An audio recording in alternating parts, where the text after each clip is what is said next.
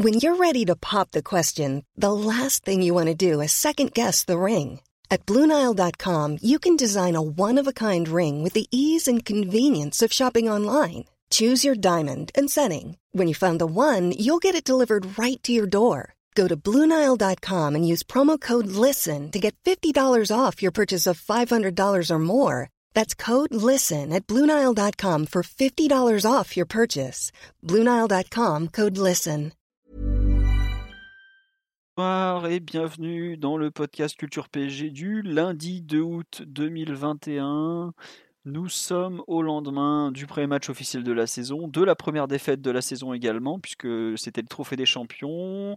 Ça va être le thème principal du podcast de ce soir, et ensuite on fera un petit tour du mercato, puisqu'on est toujours en période de mercato, même si euh, celui de cette année n'est pas forcément très très animé en général. Nous sommes quatre pour revenir sur ce petit programme, avec l'équipe presque habituelle. Nous avons donc Mathieu. Bonsoir Mathieu. Salut à tous. Voilà, normalement Simon est là aussi. Simon, faut ouvrir le micro là, mon grand. Aïe, oui, effectivement. Bonsoir à tous. Voilà. Et nous avons normalement Tigno qui vient remplacer l'ami Omar. Bonsoir à tous. Voilà. Bon, je vois que tout le monde est là déjà. Enfin, tout le monde. Tous les plein d'habitués sont là sur le sur live, sur le, le, le live YouTube, puisque je suis désolé, on n'a pas eu le temps de passer à Twitch. Je n'ai pas eu le temps de regarder, je vous l'avoue. Donc, pour l'instant, on gardera YouTube et je pense que tant pis, euh, ça. Vous vous en contenterez, c'est pas très grave. Euh, Ça fera l'affaire pour l'instant. On va attaquer donc tout de suite sur ce PSG Lille, qui, enfin c'était même Lille PSG, d'ailleurs j'ai écrit PSG Lille toute la semaine, mais c'était plutôt Lille PSG, puisque le champion de France, je vous le rappelle, n'est pas le PSG, mais est bien le, LOSC de Christian, de Christian, de Jocelyn Gourvenec désormais, excusez-moi, je suis complètement à la rue. Je vous cherche le visuel, je suis désolé, je ne le retrouve pas. Donc, euh, défaite 1-0, but de Sheka juste avant la mi-temps, puisque c'est la 45e, enfin la 44e et 6 secondes de mémoire ou quelque chose du genre. Le PSG a couru après le score toute la seconde mi-temps et n'a pas réussi à revenir. Lille aurait même pu, euh, à un moment, euh, a eu pas mal d'occasions malgré tout au cours de la rencontre, surtout en première mi-temps, mais c'est globalement la deuxième mi-temps à l'avantage du PSG, plus exactement. Première défaite de la saison, donc même euh, première défaite euh, amicaux et match officiel confondus, puisque le PSG avait fini sa campagne de matchs euh, amicaux avec euh, trois victoires et deux nuls, ou trois nuls, deux victoires, enfin, en tout cas, il n'avait pas encore perdu. Je pense que le pouls du match va être pour moi, donc, comme toujours. Bah, globalement, une rencontre jouée déjà en Israël. Non pas que je veuille parler des sifflets hakimiques qui m'ont saoulé, mais comme tout le monde, mais plus euh, je pense au, climat, à savoir le fait qu'il faisait très chaud. Ça s'est vu, mais globalement la rencontre avait commencé sur des grosses bases. On a quand même vite vu le PSG qui prend le ballon et qui tente de, percer le, coffre-fort lillois qu'on a malheureusement bien connu la saison dernière. Et euh, Paris en manque d'inspiration offensive, Lille plutôt bien en place, un PSG qui quand même très vite se, se met à entre guillemets à faire d'Akimi son, meneur de jeu ou pas loin. Bon, euh, forcément euh, c'est compliqué, même si le ce bon Ashraf est un joueur de très grand talent, euh, c'est globalement assez dur de créer des occasions de la sorte. On a ensuite bah, Lille qui joue en contre et qui avait déjà fait passer quelques alertes. Il y a le coup franc à la cinquième minute qui arrive après un contre. Il y a la frappe de Bourak qui est pas qui manque de puissance, mais c'est pareil, c'est après un contre. Paradoxalement, c'est pas vraiment sur un contre qui marque, même si globalement on sait que la plus grande arme lillois c'est ce genre d'action. Euh, le PSG a eu beaucoup de mal à attaquer sur la fin de match. Philo. on- Oui. Là, excuse-moi de te couper, mais la, la touche, elle intervient après une transition quand même. Ah oui, d'accord, je l'avais Euh, oublié. ouais. Tu as raison. Désolé. Non, non, mais t'as raison, t'as raison. Mais c'est vrai que bah, le jeu de Lille, on sait que c'est beaucoup, euh, beaucoup tourné vers le contre et ça les dérangeait pas du tout de nous attendre. Euh, Au contraire, ils demandaient que ça. Et ben voilà, à la deuxième mi-temps, on a poussé, poussé, poussé de façon parfois un peu désordonnée. Et on a vu globalement que le, PSG manquait souvent de précision dans, même pas dans le dernier tiers, dans les 20 derniers mètres, d'où un nombre assez restreint d'occasions de but. On a la tête de Diallo après un corner, on a la frappe de Wijnaldum également après un corner. Mais dans le jeu, on a euh, bah, l'occasion de Icardi, mais est-ce que on peut vraiment la considérer comme une occasion puisqu'il est quand même marché hors jeu? Et on a bah, pareil le, semblant d'occasion d'Icardi à la toute fin de match, mais est-ce que c'est une occasion sachant qu'il rend le ballon, que c'est une erreur adverse? Bon, donc globalement une rencontre où Lille a, a fait un peu ce qu'il aimait faire, enfin ce que, que le LOSC a, aimé, a fait ce qu'il aimait faire, défendre bas, pouvoir contrer, même s'ils n'ont pas très très bien contré, hein, loin de là. Hein, il y a quand même, je ne sais pas s'ils ont réussi plus de des séquences de plus, 7, de plus de 7-8 passes par exemple sur la durée du match, donc c'est quand même pas non plus extraordinaire. Mais le PSG privé de, beaucoup de ses talents offensifs, puisqu'on a vu que les absences se concentraient surtout sur le domaine de l'attaque, n'était pas assez bon, n'était pas assez tranchant, n'était pas assez prêt. Est-ce que les, bons choix ont été faits de, côté entraîneur? Je, ne sais pas. Il y a eu, euh, je trouve le coaching a été vraiment très lent. Euh, on a vu que certains joueurs étaient complètement cuits à l'heure de jeu déjà. Et le premier changement intervient à la 71e. Les deux derniers, je crois, c'est 82e. Bon, euh, c'est un peu, c'est peut-être un peu tardif pour ce genre de match, même si le banc de touche faisait pas rêver. Donc au final, une défaite qui, au départ, à la mi-temps, je trouvais qu'être mené par Solos qui était pas très juste. Mais quand on regarde les occasions franches, finalement, bah, les trois plus grosses, elles sont pour eux en, première mi-temps, avec la sortie de Navas, le coup franc juste à côté du poteau, le contre de Bourak et ce but. Nous, on a une frappe de Draxler de euh, combien? 30 mètres, et puis c'est tout. Et la seconde période, on a un peu poussé. Mais quand je lis euh, Maurizio Pochettino nous expliquer en fin de rencontre qu'on était la meilleure équipe, euh, que si, que ça, je suis pas totalement, totalement euh, convaincu non plus. Et j'ai du mal à dire que malheureusement cette défaite n'est pas du tout méritée, puisque c'est en termes de, production offensive, c'est totalement dans la lignée de ce qu'on a vu en préparation. Une équipe qui a du mal à, créer, à se créer des occasions. Alors il y a eu on voyait que certains trucs avaient été préparés, les, les appels de balles des deux ailiers parisiens.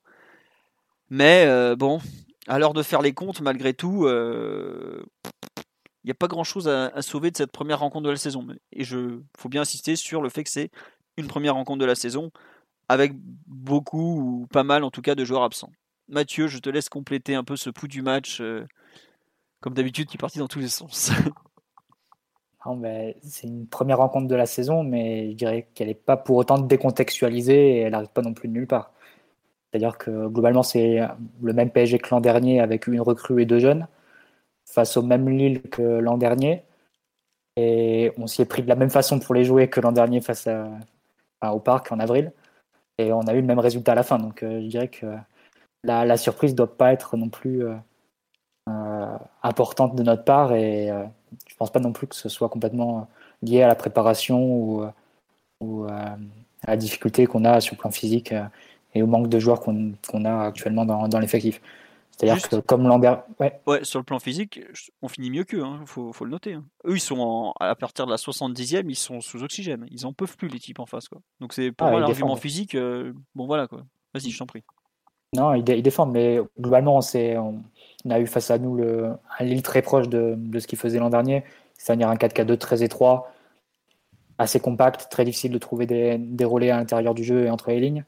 Euh, donc, comme, comment on s'y est pris ben, Comme l'an dernier aussi, on a essayé de contourner.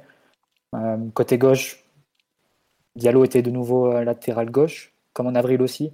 Un choix un peu étonnant parce qu'il a déjà assez peu apporté à ce poste lors du match de championnat. Là, c'était encore le cas.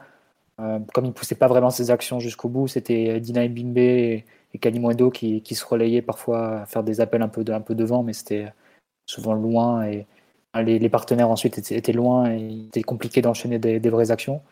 Donc on est surtout passé côté droit. Évidemment, là, la grosse différence par rapport à Avril, ça a été l'apport d'Akimi. Euh, par rapport à Kerrer qui jouait arrière droit lors du match de championnat. Euh, c'est vrai qu'Akimi a créé beaucoup de différences par lui-même en sollicitant des 1-2, en trouvant un déroulé avec euh, Herrera Draxler.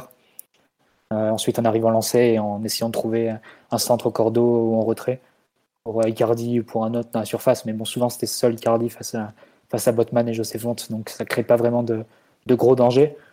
En deuxième période, Hakimi était encore plus haut parce que Lille a, a cédé du terrain et, a accepté sa, la domination du ballon par le PSG. Et là, c'était, on avait plusieurs fois le même type d'action où Hakimi recevait le ballon très excentré, Renildo sortait sur lui, et ensuite ça plongeait dans le dos euh, via Draxler, via Herrera, euh, dans le dos de Renildo et dans l'espace Renildo-Botman.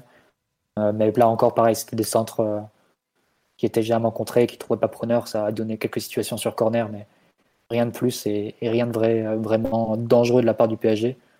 Donc euh, je dirais que ça a été assez, assez stéréotypé hein, de la part du, du PSG. Beaucoup de passages sur les, sur les côtés via notre arme qui était, qui était Hakimi, mais très peu de relais intérieurs. Euh, globalement, Herrera, Dina Bimbe, Danilo n'ont pas cherché à vraiment progresser, à faire progresser le ballon. Quand le ballon arrivait à Draxler, Kalimundo, ça enclenchait pas, ça manquait vraiment de qualité et globalement Lille était à chaque fois en, confort numérique, on va dire, pour gérer ces situations. Et pareil, Icardi assez introuvable sur les situations de, centre en retrait ou de, de décalage euh, qu'on pouvait, qu'on pouvait créer sur les côtés. Donc euh, tout ça a rendu le PSG assez inoffensif jusqu'aux 10-15 dernières minutes on a un peu plus poussé. L'entrée de Wijnaldum aussi a apporté un peu en termes de, qualité technique, de, de dynamisme un peu offensif. Il s'est montré, il a essayé de, faire des, de trouver des bonnes passes aussi dans, dans, les, dans les 20 derniers mètres, dans les 20-30 derniers mètres. Mais c'était trop, trop insuffisant hein, globalement. Le piège lillois, qui n'avait rien à piège puisqu'ils ont joué exactement comme on pouvait s'y attendre et comme euh, ils nous avaient déjà joué l'an dernier. C'est un, un, nouveau refermé sur, euh, sur nous. Donc, euh, ça peut-être le plus décevant. Si tu te fais avoir la première fois, ok. Tu te fais avoir une deuxième fois de la même façon, c'est plus embêtant. Après, est-ce que le PSG avait d'autres armes pour, pour jouer un peu différemment, essayer de plus passer par l'axe, créer des, décalages un peu différemment et, ouais, essayer de, soumettre un peu plus Lille sur son but? Bon, c'est pas forcément évident quand tu regardes le banc. Peut-être qu'un Michu a un autre profil de milieu de terrain pour pouvoir tenir la balle et, et ouais, trouver des bonnes passes, faire avancer le jeu, se retourner. Ce que n'ont pas su, faire euh, Herrera et, a fortiori Dina ou encore plus évidemment Danilo qui jouait, qui un peu plus bas. Euh, bon, ça c'est une autre question. Je ne sais pas si c'est un joueur qui est prêt pour ce type de, match au suite, mais quoi qu'il en soit, Paris a été globalement inoffensif sur un match comme hier. Et la victoire de Lille, bah, sans dire qu'elle est archi méritée, parce qu'elle parce que c'est pas une équipe qui a, qui a donné des coups de boutoir et qui a et qui a proposé un jeu offensif qui nous a mis en difficulté euh, sur chaque ressortie ou quoi. Mais malgré tout, euh, on n'a pas assez fait, nous, pour mériter la victoire et pour l'emporter. Donc, euh, malgré tout, au, au, final, une défaite, une nouvelle. Je pense que c'est jamais bon et jamais anodin de, de commencer en perdant un trophée. Et tu as la confirmation, malgré tout, que ce qu'on a vu l'an dernier, on a émis beaucoup de, de, guillemets en disant et de circonstances atténuantes en disant que c'est l'absence de préparation, le Covid, etc. Je pense qu'on peut quand même, malgré tout, euh, confirmer les, différentes conclusions qu'on avait pu faire, c'est-à-dire que globalement, on a des joueurs qui sont euh, soit qui n'ont pas forcément le niveau, soit en l'absence de, vrais cadres euh, qui montrent vraiment de, grandes limites et qui sont prenables par à peu près n'importe quelle équipe du championnat. Donc, de ce point de vue, il n'y a pas de, de vraies grandes découvertes ou de vraies grandes surprises ce match d'hier. Ouais. non, non, mais tu as raison. On me dit sur live c'est catastrophique, il faut que toutes les stars se barrent. Mais non, calmez-vous, c'est qu'un premier match. Et puis globalement, des stars hier, on n'avait pas beaucoup sur le terrain. Bon, il y en avait quelques-unes quand même, il y avait quelques jolis CV, mais bon, c'est, ce n'est que le, la mmh. première journée, quoi. Enfin, le, premier match. Stars, euh, ont bon dos, puisque globalement, tu joues sans ton attaque titulaire et sans ton milieu titulaire.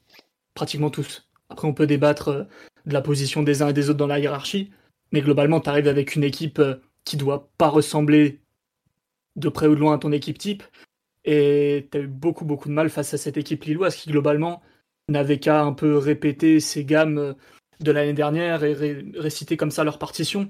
Ok, ils ont changé de coach, mais là pour l'instant, Gourvenec qui surfe un peu sur, euh, sur la vague de ce Lille champion de France 2020-2021, où il a touché très très peu de choses. C'est toujours la même animation défensive, c'est toujours les mêmes, les mêmes choses qu'on voit à la, récupération du ballon. Euh, donc euh, là, on peut même dire que Lille, c'est un peu comme le Barça de Guardiola après 2012. C'est-à-dire que le, coach s'en va, mais pendant un moment, ils vont surfer sur ça et jouer de la même façon en fait je pense. Donc, euh, non, vraiment, euh, c'était pas un match facile qui nous attendait. PSG a pas montré suffisamment de qualité. Après, en même temps, quand tu vois les noms alignés, est-ce que tu avais de quoi faire mal entre les lignes vraiment? Euh, Par exemple, Dina Bimbe, Herrera, Draxler qui devait un peu t'animer l'espace entre les lignes, ça a été très faible. globalement, tu avais assez peu de solutions pour attaquer l'île, hormis Hakimi. Et même là, t'as pas exploité, à mon avis, le plein potentiel d'Akimi qui s'est pourtant mis très très en valeur euh, euh, individuellement avec beaucoup de différences, beaucoup d'exubérance et globalement, euh, on, remarque la différence avec les autres à, tout point de vue, ne serait-ce que sur la condition physique, il est 4 crans au-dessus des autres. Mais même là, toutes les situations où Lille pouvait être déséquilibrée, notamment parce que tu avais réussi à renverser vers Hakimi, ensuite Lille qui doit un peu courir vers son but, euh, avec euh, des milieux euh, qui sont assez loin de la défense.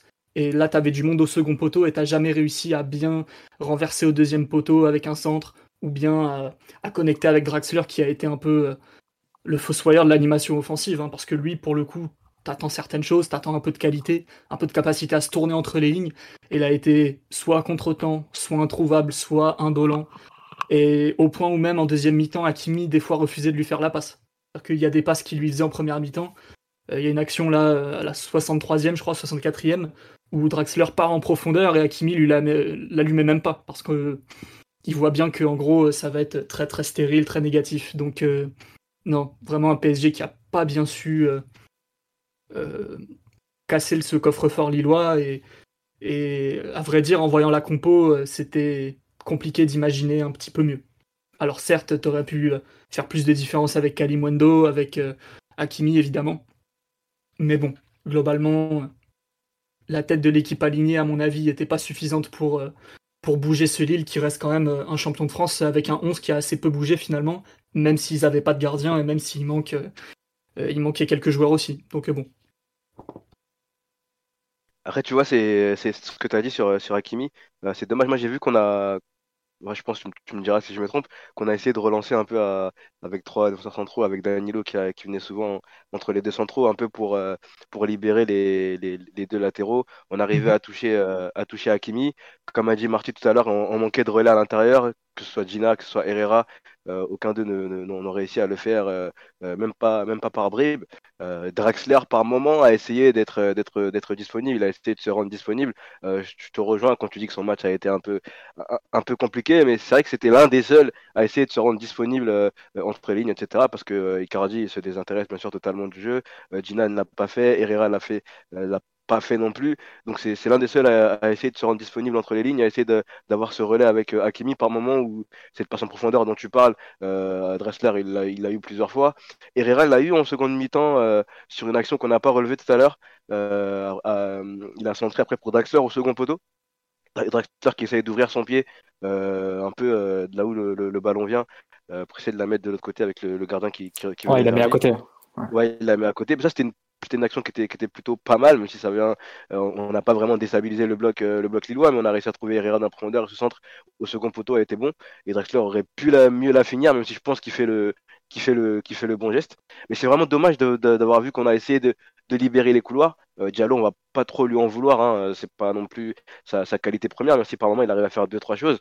On a, on a, réussi à libérer ces couloirs pour rien en faire au final, parce que euh, final on, retrouvait les mêmes choses qu'on avait avant, que ce soit avec euh, avec Meunier, que ce soit avec le reste des latéraux. C'est que les, latéraux doivent recevoir le ballon arrêté, pas lancé, en, position de 1 contre 1, très esselé, pour essayer de, de faire quelque chose et de créer quelque chose, collé à la ligne, sans relais à l'intérieur. Et ça, c'est super compliqué, peu importe le, joueur qui est, bah, qui Hakimi, parce qu'il a réussi à s'en sortir par moment par des exploits individuels. Mais en fait, il a dû le faire trop de fois, trop, de fois tenter l'exploit, trop, de fois euh, aller essayer d'éliminer son vis-à-vis de façon euh, frontale, sans qu'on lui offre euh, d'autres solutions, d'autres relais, etc., etc. Et ça, ça, me dérange un peu parce que je sais pas si quand les, autres vont arriver, que ça, ça va changer. Alors certes, il y aura, aura peut-être Di Maria pour être là. Je sais pas qui sera relais droit, etc.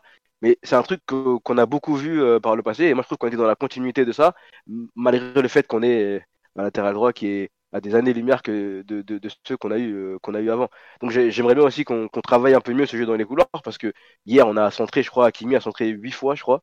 Il, il, a réussi deux centres, je crois. Euh, Diallo a, a centré deux fois mais c'était centré parfois pour centrer parce que c'était sa, dernière euh, possibilité. C'était la dernière chose qu'il avait à faire, c'était ça, parce qu'il n'y a pas d'autre solution en fait. Il doit centrer, au petit bonheur la, la chance, avec un Icardi qui reste derrière les défenseurs, les défenseurs centraux, ou qui des fois est trop seul aussi euh, dans, la, dans la surface. Et c'est un peu embêtant, tu vois. Je veux bien que l'équipe qui, qui, a, qui, a été mise hier euh, soit très expérimentale, mais on a quand même des joueurs, euh, des internationaux dedans, tu vois. Du, du Drexler, on a parlé, du Kerrer, bon, Hakimi, on connaît, Kipembe, etc. C'est quand même des, des, internationaux, pardon, et on doit être exigeant avec eux aussi je suis d'accord que c'est le premier match euh, euh, de l'année, euh, qu'il y a des circonstances atténuantes, que la préparation vient de commencer, etc., etc. Mais je pense qu'on doit être exigeant avec ces gens-là, parce que ces joueurs-là, ils vont être amenés à jouer beaucoup de matchs au final. Et Pochettino, il les a eu, enfin, il a eu au moins 7 des, joueurs titulaires, là, il y a eu 7 internationaux, qu'il a eu toute la préparation. Il n'avait pas Daniel ou pas Kipembe. Non, soit dit en passant, Kipembe était l'un des meilleurs hier. Il les avait pas, mais les autres étaient là. Et donc, moi, je m'étais dit, ben, avec le fait que certains cadres et certains internationaux ne soient pas là, euh, Pochettino allait pouvoir mettre quelque chose, une emprise, une patte ou voir quelque chose, qu'on allait voir une idée claire dans ce qu'il veut faire. Et au final, même comme ça, on ne le voit pas. Parce qu'avec Neymar, avec Verratti, etc., on peut se dire, bon, ils sont tellement forts qu'ils laissent libre cours à, leur talent individuel. Tu vois? Mais là, avec les joueurs qu'il avait, je m'étais dit, bah, peut-être qu'on va voir quelque chose, on va voir quelque chose dans le pressing, on va voir, je sais pas, quelque chose. Et au final, moi, quand je ressors de ce match, là, je l'ai revu tout à l'heure, je me dis, en fait, il n'y a vraiment rien. Et c'est quand même inquiétant. Euh, même si c'est le début, on, garde euh, toutes les proportions qu'il faut. C'est le début, mais c'est un peu inquiétant parce que tout à l'heure, Marty l'a dit, on est un peu dans la continuité de ce qu'on a vu l'an dernier. Bah, c'est les mêmes joueurs dans, pour l'essentiel, mais c'est vrai que sur le match d'hier, c'était un, jeu très extérieur proposé par le PSG. Probablement par manque de qualité, aussi un peu par la façon dont les joueurs étaient disposés. C'est-à-dire que Draxler, Kalimondo et Cardi souvent sur la même ligne, c'est pas forcément évident de les trouver. Globalement, les meilleures actions, enfin là où on a senti que tu pouvais créer des décalages, c'était en première mi-temps quand tu avais des 1-2 entre Herrera et, Hakimi pour ensuite trouver euh, Ashraf euh, un peu lancé où il pouvait ensuite faire parler sa, vitesse et ensuite aller au duel avec le, défenseur adverse. Et oui, c'est vrai que ça enclenchait pas forcément euh, de façon très, spontanée. En deuxième mi-temps, c'était très arrêté. Hakimi, comme tu l'as dit, Titi, il, était, fixé assez haut d'emblée. Il recevait des ballons assez difficiles à exploiter parce qu'il pouvait pas vraiment centrer globalement, il était forcé de, retourner à l'intérieur et, le ballon a ensuite euh, circulé jusqu'à l'autre côté. Il y a eu quelques situations comme ça où ensuite ça a plongé, dans, que ce soit Draxler, que ce soit Herrera, dans le dos de Renildo. Et bon, ça ça enclenchait pas de, vraies situations dangereuses. Et c'est clair que ça reste, ça reste une des situations et, et un jeu où il faut falloir euh, développer autre chose. Mais bon, on le voyait déjà un peu à l'Inter l'an dernier où, quand l'Inter affrontait des, des défenses très regroupées, et Hakimi se retrouvait très haut d'emblée face à des équipes regroupées.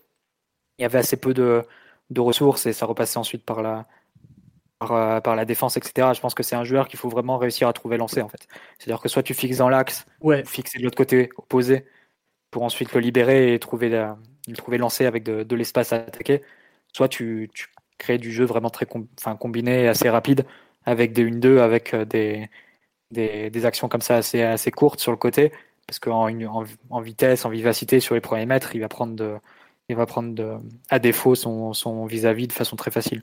Donc ça peut-être qu'une des pistes pour le PSG, euh, ça peut être le, retour de Verratti comme, comme relayeur droit, pour accentuer un peu ce, pour donner une solution un peu plus évidente à Hakimi, euh, pour monopoliser aussi les adversaires qui, viendront plus sur, sur Verratti et libérer un peu plus le couloir pour, pour Hakimi, qui se retrouve plus plus souvent lancé. Ça peut être une des pistes. J'en ai parlé tout à l'heure sur, euh, sur Twitter parce que je me rappelle qu'on avait un côté droit, euh, euh, Tony Truant, un moment avec Verratti, Di Maria, Aurier, quand, quand Aurier était dans une forme dans une très bonne forme. Et ça marchait super bien ce, ce petit trio-là. Et on, on, trouvait beaucoup de, de, de, jeux à trois. Euh, de, de on, bah, Verratti à l'intérieur était toujours très disponible, etc. Et ça marchait super bien. Et j'en avais parlé tout à l'heure sur Twitter. Et je trouve que c'est une piste qu'on pourrait, qu'on pourrait creuser. Après, ça dépend euh, si on va prendre un, un autre milieu de terrain qui, serait capable de jouer euh, euh, à gauche, hein, parce que je sais qu'il a beaucoup joué à gauche Verratti euh, ces derniers temps. Mais c'est vrai que cette idée de remettre Verratti à droite, moi ça me plaît bien, parce que Hakimi aura besoin de trouver ses, relais à l'intérieur, de, les trouver lancés, etc.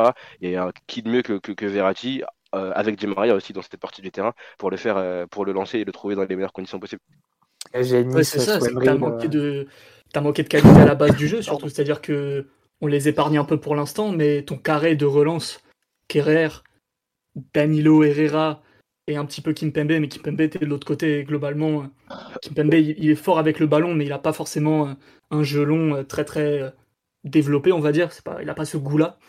Mais le problème qu'Akimi a eu aussi, c'est qu'il devait recevoir certes des ouvertures, enfin des renversements de jeu, mais il recevait euh, dans les pieds, il recevait des ballons un peu, soit un peu forts, soit qui rebondissaient. Et des fois, c'était un peu compliqué d'enchaîner très vite, alors que si tu plus de qualité à la base du jeu, c'est pas c'est pas qu'une histoire de libérer le couloir pour trouver Hakimi vu que hier mm. Lille ne défendait pas les couloirs. Globalement il, se resserrait euh, dans l'axe et il te laissait euh, le champ libre sur les côtés. Mais bon le but n'est pas sur les côtés donc c'est un peu compliqué de, marquer comme ça. Du coup Hakimi en fait il faut le trouver en profondeur directement. Et hier ça a été très compliqué de le trouver en profondeur c'est-à-dire vraiment dans le dos de la défense. Et pour qu'ensuite euh, il soit dans une situation extrême parce que tu personne pour lui faire ce genre de passe. Herrera des fois fait des bonnes passes en profondeur, mais des, grands renversements sur les côtés, beaucoup moins. Euh, Dina Bimbe, il n'a pas montré ce genre de qualité. Kerrer, c'est sûrement pas lui, contrairement à Marquinhos, qui peut trouver un peu, un peu la profondeur. Donc, euh, problème de qualité à la base du jeu qui fait que tu trouves Hakimi certes avec du champ, avec des nets devant lui, et, et parfois il a fait des grosses différences aussi parce qu'il en est capable de lui-même. Mais pour le trouver vois, vraiment tu parlais profondeur de. comme Aurier à l'époque, ça n'a pas été possible. Bah, tout à l'heure, tu parlais de Kipembe qui fait pas beaucoup de, de transversales. hein. C'est vrai, c'est un truc que j'ai beaucoup noté avec lui, qui préfère les passes euh, au, Au au sol. sol. ou voilà, entre, entre les lignes, etc. Mais à la 13e minute, à un moment, tu as une transversale euh, de Kimpembe pour euh, Hakimi et ça initie une action avec un, un jeu à 3 avec, euh, je crois que c'est avec Herrera et Dina Bimbe. Et c'est Herrera qui lance euh, Hakimi dans la, dans la surface et il essaye de trouver en retrait Icardi, mais il est derrière Botman et, et Fonté. C'est l'une des seules fois où on l'a trouvé vraiment lancé, où il avait plus qu'à, entre guillemets, euh, faire juste la vitesse et trouver quelqu'un dans la surface. Bon, la, surface était, était dépeuplée, euh, malheureusement. Mais voilà, c'est l'une des seules fois où ça a fonctionné et c'est parti d'un- d'une chose qui, que Kipembe fait très peu, donc ce, cette transversale euh, euh, vers, la, vers la droite euh, de son pied gauche. Quoi.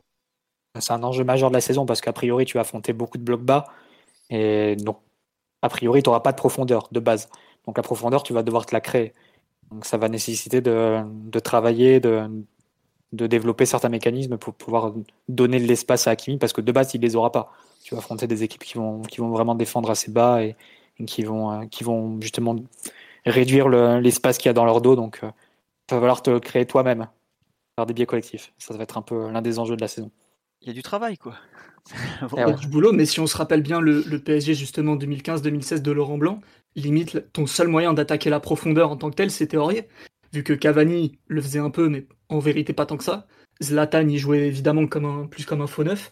À gauche, Maxwell, c'était un latéral technique de, contrôle et de combinaison.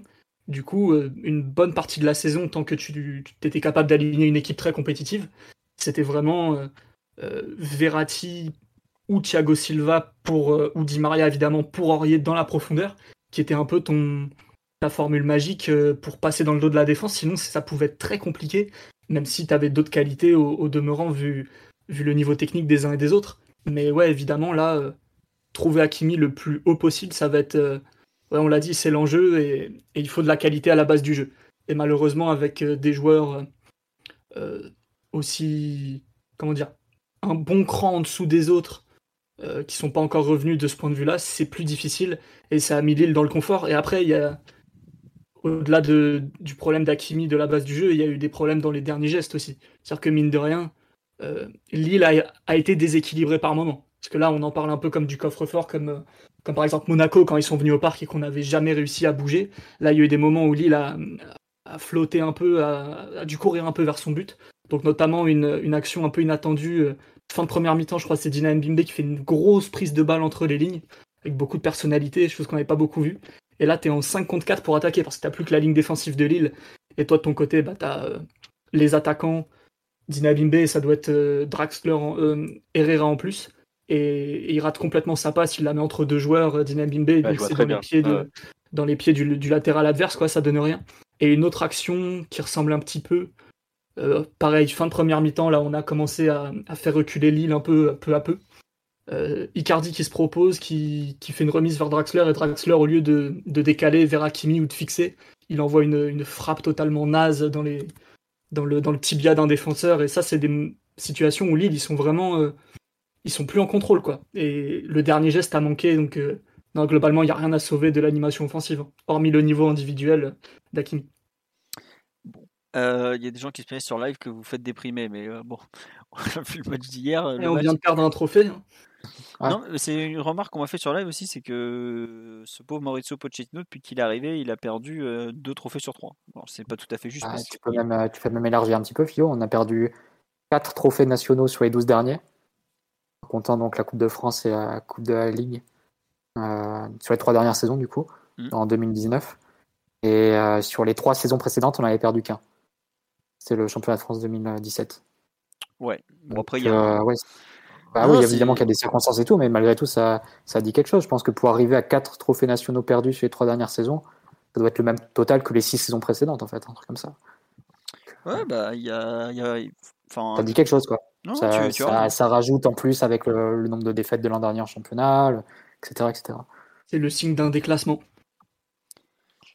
Ouais, C'est le signe que tu es, prenable et qu'aujourd'hui, quand il te manque vraiment tes cadres ou que tes cadres sont pas en forme, globalement, toutes les équipes peuvent venir te, te, mettre en difficulté et en tout cas plus que jamais, plus que, jamais sous QSI. Après, on verra en fonction de comment évoluera l'effectif d'ici la fin du mercato et, surtout si les vrais titulaires seront disponibles en forme cette saison et, combien de fois. Mais bon, globalement, ça, reste les mêmes conclusions qu'on a pu faire l'an dernier. C'est-à-dire que globalement, quand il te manque des joueurs euh, importants ou quand ils sont pas en forme, tu le payes direct. Hein. Ça, ça, le gap de qualité, il se fait, il se note, il se note très vite. Oui, bah, enfin, comme tu dis, sur, euh, on n'a plus beaucoup de marge dès que tu as un ou deux joueurs absents. Là, tu joues sans tes allez, euh, 3 voire 4 meilleurs milieux de terrain avec euh, Verratti, Paredes, Wijnaldum, euh, voire Gay absent, bah, tu, tu, le sens très vite. Quoi. Contre une équipe qui en plus sait te, sait, te, gêner et que tu attaques mal. Quoi. À partir de là, voilà, tu forcément. T'as pas pas d'exploit individuel qui arrivait devant, vu le match qu'ont fait les, les trois de, voilà, tu... Forcément, euh, pas, manque de qualité au milieu, pas un gros match devant. Tu, finis à faire ce genre de. Voilà, et on me dit il est fade ce coach, mais le, match euh, d'hier est fade en général. Quoi. Là, je, je sais pas exactement. Euh, Titi en a un peu parlé du manque de, lisibilité un peu de, ce qu'il veut faire, mais. Enfin, moi je reviens dessus quand même parce que ça me, ça me gêne un peu. C'est que ça fait six mois qu'il est là enfin 8 mois maintenant, parce qu'il est, débarqué le début janvier, on est le 2 août. Il nous a expliqué qu'il fallait pas le juger tout de suite, donc ça je comprends très bien, et j'avoue que le but du PSG justement était un peu de pouvoir lui donner du temps pour s'adapter et faire un bon début de saison. Enfin, lui, entre guillemets, de, de, de regarder ce qui lui va, ce qui lui va pas. Et hier, il perd. Enfin, on perd, hein, parce que c'est son équipe, mais on perd. Hein, je, m'inclus dedans, parce que ça reste l'équipe que je soutiens. Et il nous sort, non, mais en fait, il y a des trucs plus importants à aller chercher après. Euh, je sais pas, y a, enfin, je... loin de moi l'idée de dire qu'il n'a pas d'excuses valables pour le match d'hier, mais j'aime pas du tout en fait l'espèce de fuite en avant. Euh... À chaque fois, il y a un nouveau truc. Hein. Ouais, mais j'aime pas. Ceux, en fait. ceux, ceux, qui, ceux qui gagnent célèbrent et ceux qui perdent, bah, ils expliquent, ils se trouvent des justifications. Hein. Ouais, mais en fait, chose, hein. ce, qui est, ce qui est un peu dommage, c'est que ce jeune, ce jeune Pochettino, il nous avait expliqué deux jours avant dans le Parisien ah, Exactement. Dans une interview où, bref, euh, il nous a sorti tous les poncifs de l'entraîneur les uns après les autres, qu'il fallait relever le niveau d'exigence. Quel est le niveau d'exigence Quand Deux jours après, tu dis oh, on a perdu, mais c'est pas grave, on a d'autres trucs plus importants à aller chercher. Alors, attention, je lui donne ah, totalement raison. Quoi. Mais... Bah, disons que euh, enfin, c'est un peu la suite de la saison qui, euh, qui placera en perspective ou non le, le trophée des champions. C'est-à-dire que si, avec le retour des titulaires et la fin du mercato, etc., tu tu réussis à construire une équipe qui a une autre, euh, un, un, certain style et une autre façon de jouer durant la saison qui arrive à aller chercher les, les plus gros titres, bah, tu l'oublieras vite et tu mettras ça sous le compte d'une préparation un peu tronquée avec des, des, absents, etc.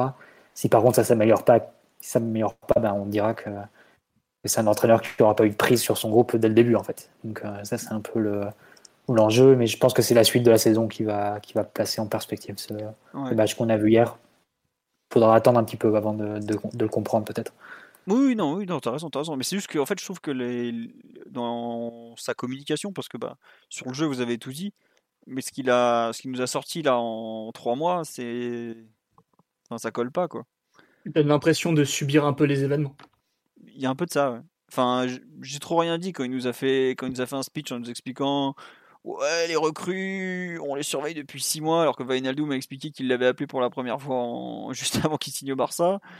Que pour Donnarumma, on a bien vu que ça collait pas trop en termes de timing, puisque bah, on avait prolongé Navas en euh, début mai et que finalement on est allé chercher un gardien euh, début juin. Mais là, quand c'est vraiment son domaine de compétence, à savoir le rendu collectif, euh, l'exigence au quotidien, l'exigence dans les matchs, j'ai un peu plus de mal à l'avaler quoi. Donc bon après comme tu dis Mathieu, je suis totalement d'accord avec toi. Ce n'est que le trophée des champions euh, et c'est comme on dit sur live, c'est un match de préparation ouais. Mais on va dire que j'ai vraiment eu l'impression d'être dans la suite de la saison 2020-2021 et pas dans le début de la saison 2021-2022. Et ça par contre ça me gêne un petit peu parce que effectivement il y a des joueurs euh, nouveaux qui sont arrivés mais enfin ce match honnêtement on aurait pu le faire en mai dernier quoi avec un autre euh, Bon, ça aurait pas été Hakimi, ça aurait été un autre joueur qui aurait été un peu plus en. Comment dirais-je En exposition. Mais euh, bon. J'espère qu'il va vite. Euh, on va vite voir autre chose euh, et qu'on comprendra peut-être un peu mieux ce qu'il essaye de faire. Je pense notamment, par exemple, au, au niveau tactique, c'est qu'on a joué pendant 6 mois ou presque en, uniquement en 4-2-3-1. Là, on est passé au 4-3-3, alors que bah, pourtant. Est-ce qu'on avait les joueurs? Je sais pas. Bon, je. J'avoue que je, je comprends pas trop où il veut aller à cet instant, mais je sais qu'il travaille beaucoup physiquement et ça c'est très bien parce que bah, c'est le moment, mais au bout d'un moment, euh, on va pas gagner les matchs au physique, euh, c'est pas du rugby quoi. Enfin, on va voir. J'avoue que je, je vous partage un peu mes, doutes à cet instant, même s'ils peuvent très vite s'envoler. Et je pense que le simple retour de Mbappé euh, aidera fortement le rendu collectif à lui tout seul, hein, parce que bah, il provoque tellement de choses que tout le monde en profite. Mais ouais, voilà. On me dit sur la live, il est temps de se poser des questions sur Poche et sa faculté à produire du jeu.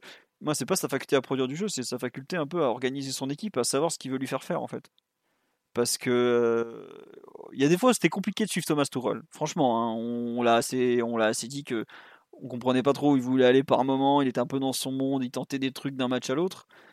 Mais là, Pochettino euh, ne tente pas spécialement des trucs de fou d'un match à l'autre, et pourtant on a un peu du mal aussi à savoir où il veut aller. Bon, on va voir. Euh, à suivre. Sur le match, est-ce qu'il y a quelque chose euh, en- d'un point de vue collectif sur lequel vous voulez encore revenir? Qu'on a beaucoup parlé de la façon d'attaquer. Vous voulez parler un peu de la façon de défendre ou pas?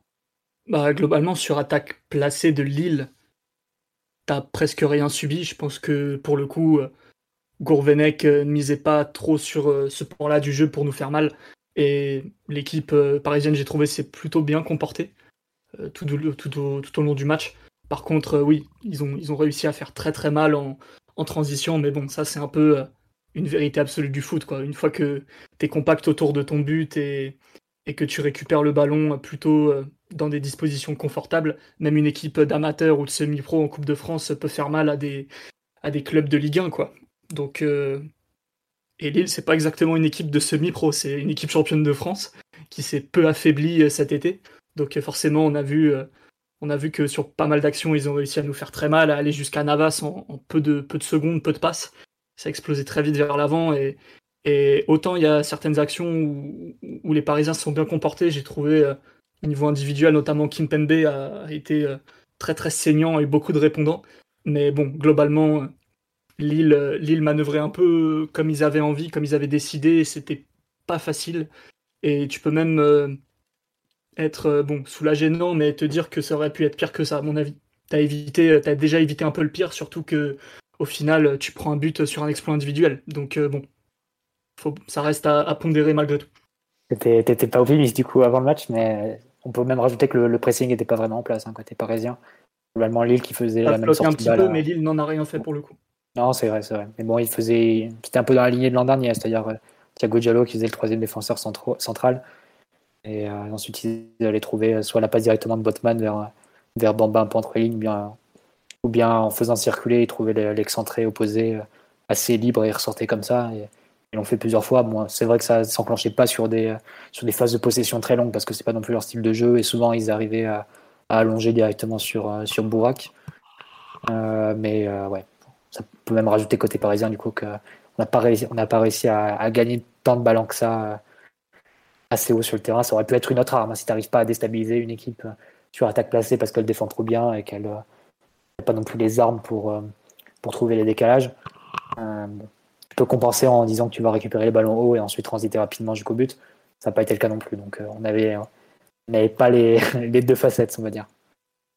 Mais moi, sur les, sur les transitions lilloises, je veux dire aussi notre, notre façon d'attaquer qui est, que je qualifierais d'un peu désordonnée ne nous aide pas euh, euh, au moment de, défendre euh, ces, transitions-là. J'ai trouvé que Lille, sur les transitions, ils sont beaucoup passés au final euh, sur l'espace libre euh, derrière Hakimi quand il montait, il montait beaucoup. Euh, je crois que la- l'action du, il y, a pas mal d'actions qui arrivent euh, de, ce côté-là. Je- J'en avais une en tête, mais j'ai oublié, désolé. Mais c'est vraiment des actions où, où Hakimi est, très haut et après on part directement euh, euh, de, de, de, de son côté avec Bourak qui des fois était très bas pour lancer euh, Bamba qui lui aussi après pouvait trouver David. Je sais plus c'est quelle action c'est là, je crois que c'est l'action où Kipembe fait le tacle, un très bon tacle. Mais il y a beaucoup d'actions comme ça où ils, ils partent vraiment du. La transition se joue vraiment derrière, derrière Hakimi qui est, qui est très haut, qui, est, qui était en phase, en phase offensive et la transition se joue directement. Bon, évidemment c'est normal, hein, mais il faudra trouver aussi, je pense, des, des corrections à ça tout au long de la saison. Je pense que Poch va devoir s'y atteler euh, très vite. Quoi. Ouais, bon. Et On- après, c'était euh, le jeune Thilo Kerrer qui devait courir, euh, couvrir Hakimi. Donc euh, bon, Oui, pas l'assurance pas facile, tout mais- risque non plus. Et d'ailleurs, sur Keller, je pense qu'on en parlera, sur les... Bah, peut-être qu'on en parlera, mais je trouve qu'il a fait des trucs intéressants par moment au duel avec. Ouais, tout avec n'était pas jeter, euh, je suis d'accord. voilà. Ah, il est resté debout déjà. C'est c'est pas mal. Non, non, il se casse un peu la gueule sur une, une- une course de Bourak à un moment. Quand oui, il le ouais, sent dans bah, son bah, il dos et, et le ballon Mais il y a eu s'échappe, faute après. il Il y a eu faute après. Ah, quand il prend le, le carton jaune sur une, quand il, quand il sort loin du but de, de, enfin, de sa ligne défensive et il va jouer l'interception, il arrive en retard évidemment, il prend le carton jaune comme ça. Ça, c'est Ouais. du, du classique Tilo hein, aussi. Le- Exactement, c'est le joueur qu'il est. le, le carton est quand même dur hein, parce que il, enfin, il fait pas une énorme faute, il, il touche le ballon, mais bon après. Il arrive en retard. Quoi. Ouais, il est en retard, mais il n'y a pas de. Enfin, je sais pas. c'est- Après, j'avoue que j'ai vu pas mal de gens se plaindre de l'arbitrage. Moi, il n'y a rien qui m'a spécialement choqué, donc bon, c'est pas grave. Oui, on va passer au perf individuel. Non, je pense qu'on a largement fait le tour sur l'analyse collective de ce PSG Lille. C'était qu'un premier match avec une équipe, comment dirais-je, bis ou pas loin. Enfin, il y a quand même quelques joueurs qu'on reverra plusieurs fois dans la saison. Quand je vois que par exemple un, truc qui on n'a pas parlé, mais Danilo ou Kimpembe qui jouent pratiquement le match complet en ayant euh, zéro match amicaux et euh, bah, Kimpembe il avait 5 jours d'entraînement dans les jambes. Euh, je pense que ça en dit à la fois long sur le. On avait un peu, enfin moi ou Titi notamment ou Omar, on avait un peu taclé les, performances individuelles constatées lors des matchs amicaux. Mais je pense que le staff les a vus aussi parce que pour qu'ils fassent aussi peu confiance à des joueurs qui sont pourtant là depuis plus d'un, enfin presque un mois, et qui finalement leur disent non, bah, bon, Bantou, je sens très bien pour vous. Pour faire jouer des joueurs qui arrivent à peine de, de vacances, c'est pas très très bon signe, je pense, sur la, la considération qu'a le staff pour, euh, bah, pour, pour ceux qui sont là depuis le début et, et- et ce qu'ils ont vu en- contre euh, bah, Le Mans, Chambly, Séville, euh, je ne sais quel. Là, tu parles, là, tu parles des jeunes, mais je dirais que le plus grave, c'est pour Kurzawa un peu sur Magie. Ah non, je parle pas que des jeunes, hein. justement, je pensais à lui. hein. Mais... Ah, parce que là, au final, il préfère mettre Diallo sur le côté et, et envoyer Kimpembe au, au feu euh, à, son, à la sortie de l'avion plutôt que de mettre euh, Kurzawa dès le départ sur, un, sur le match. Et, alors qu'a priori, tu sais que Lille va t'ouvrir les côtés et que tu auras des, des espaces à attaquer sur le, dans les couloirs. Donc, euh, ça montre le, le faible degré de confiance qu'il doit avoir dans, le, dans. Donc, euh, probablement qu'il est sur le marché. Bon, ça, Oui, ça non, va non. bien. Mais tu vois, un truc, ouais, après Kurzawa, par exemple, il n'avait pas été bon en préparation. Ça fait partie des joueurs qui faisaient pas forcément rêver et qui n'avaient pas fait des très très bons matchs. Euh, bah, il a pas joué, quoi. Bon, après, certains n'avaient pas non plus été très très bons et ils ont joué quand même, hein, je pense. euh. Quoique, Enfin, il y a tellement peu de choix, mais bon, c'est pas. On, euh, on va pas faire un débat sur Kurzawa. Sur le match de d'hier, de quel joueur vous voulez parler? On a un peu déjà pas mal parlé de de Hakimi, mais euh, bon, forcément, c'était, on est tous d'accord, je pense là-dessus, le, le meilleur parisien, non? Simon, t'es pas, non, t'étais pas d'accord, toi, que c'était le meilleur si. parisien? Non, si, j'ai trouvé que c'était le meilleur parisien. C'est juste. Non, en fait, il y a certaines actions, je trouve que il a moyen d'enchaîner beaucoup plus vite euh, vers l'avant avec, euh, euh, avec une prise de balle notamment. Et en fait, il, fixe un peu trop. Genre, il attend le retour du milieu gauche lillois sur lui pour ensuite le dribbler, tout ça. Donc, forcément, au bout du compte, il fait la diff. hein, mais en vrai, c'est des moments où Lille, ça leur permet de se rééquilibrer parce qu'ils ont le temps de se replacer, tout simplement. Ça arrivait deux, trois fois en première mi-temps. J'ai un peu tiqué là-dessus. Mais oui, il est. évidemment à exempter de beaucoup de reproches qu'on a, qu'on a fait envers l'équipe ce soir. C'est, euh, un adulte avec des enfants pour l'instant, Hakimi. hein. Il, est, euh, il, est, il, est, il est à l'aise, il, est, euh, il montre beaucoup de personnalité, il a une capacité physique assez hors norme d'ailleurs. De leur quelques restes de l'Inter de ce point de vue-là, parce que la manière dont il a couché Gay au test de VMA, je pense qu'il n'y a pas beaucoup de, pas beaucoup de joueurs qui, sont, qui en sont capables.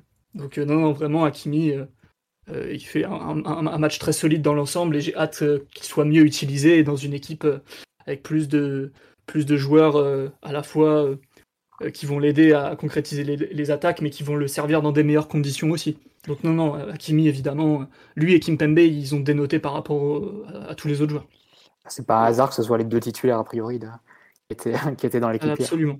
Ouais, donc, c'est vrai que ça s'est noté. Et Hakimi m'a forcément un mot parce que les circonstances pour lui étaient pas faciles. Se faire prendre en grippe comme ça par, par quelques animaux en tribune, c'est jamais agréable. Et malgré tout, il a quand même montré, osé, tenté, essayer de faire des différences. Et tu peux, tu peux largement imaginer ce qu'aurait été euh, ce match sans, sans Hakimi côté parisien avec n'importe quel latéral droit qu'on a, qu'on a eu ces derniers temps. Donc, euh, heureusement qu'il était là.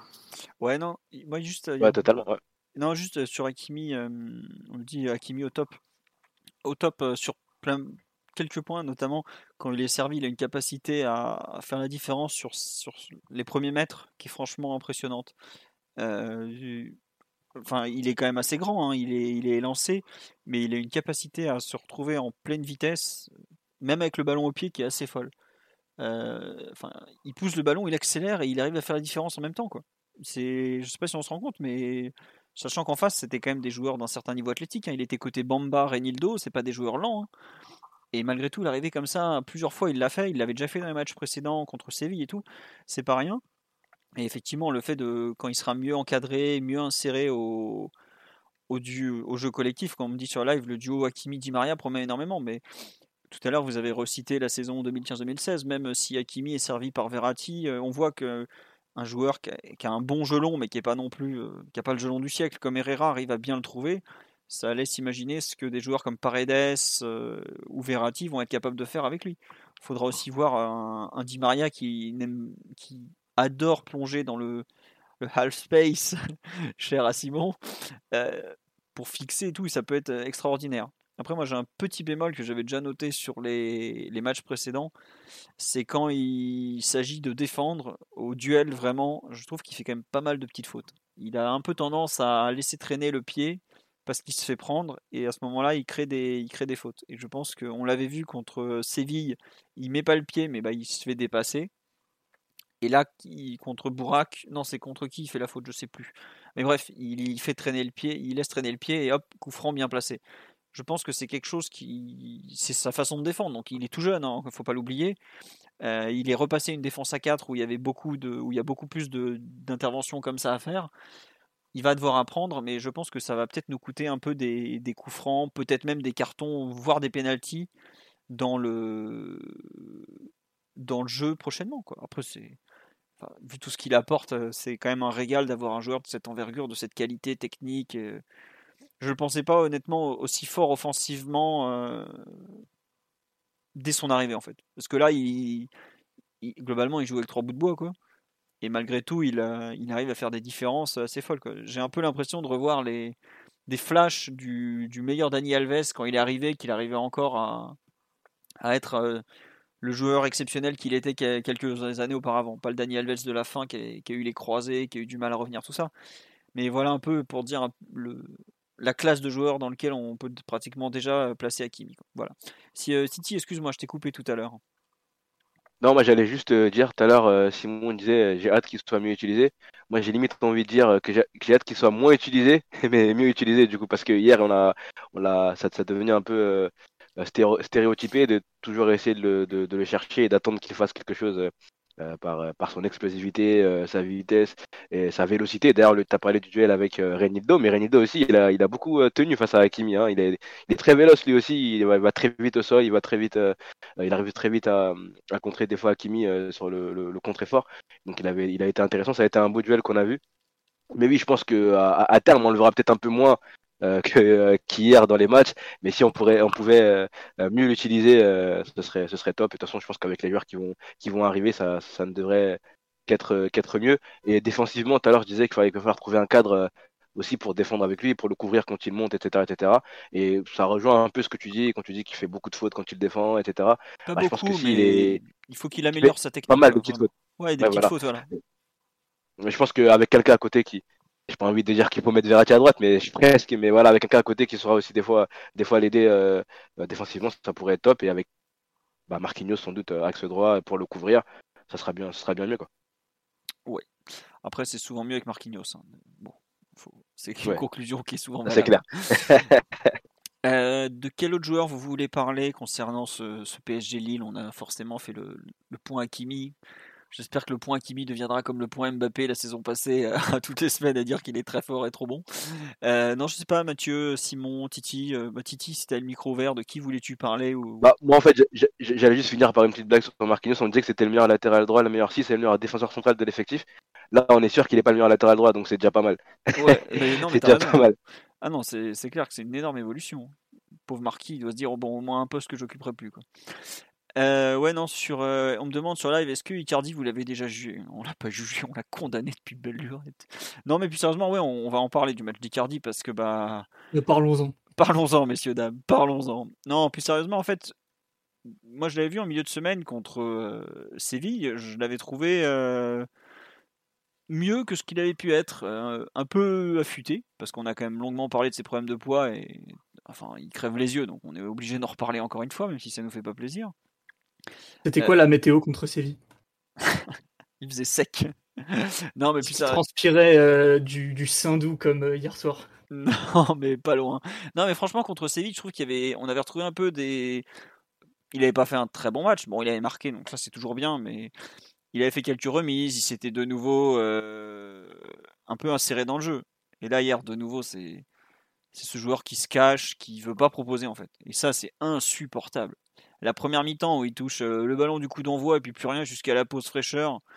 Je sais pas s'ils lui ont donné un Twix, un Kit Kat ou quoi, mais après d'un coup il a touché deux ballons et puis hop, on le revoit plus pendant 20 minutes. non mais sérieusement, euh.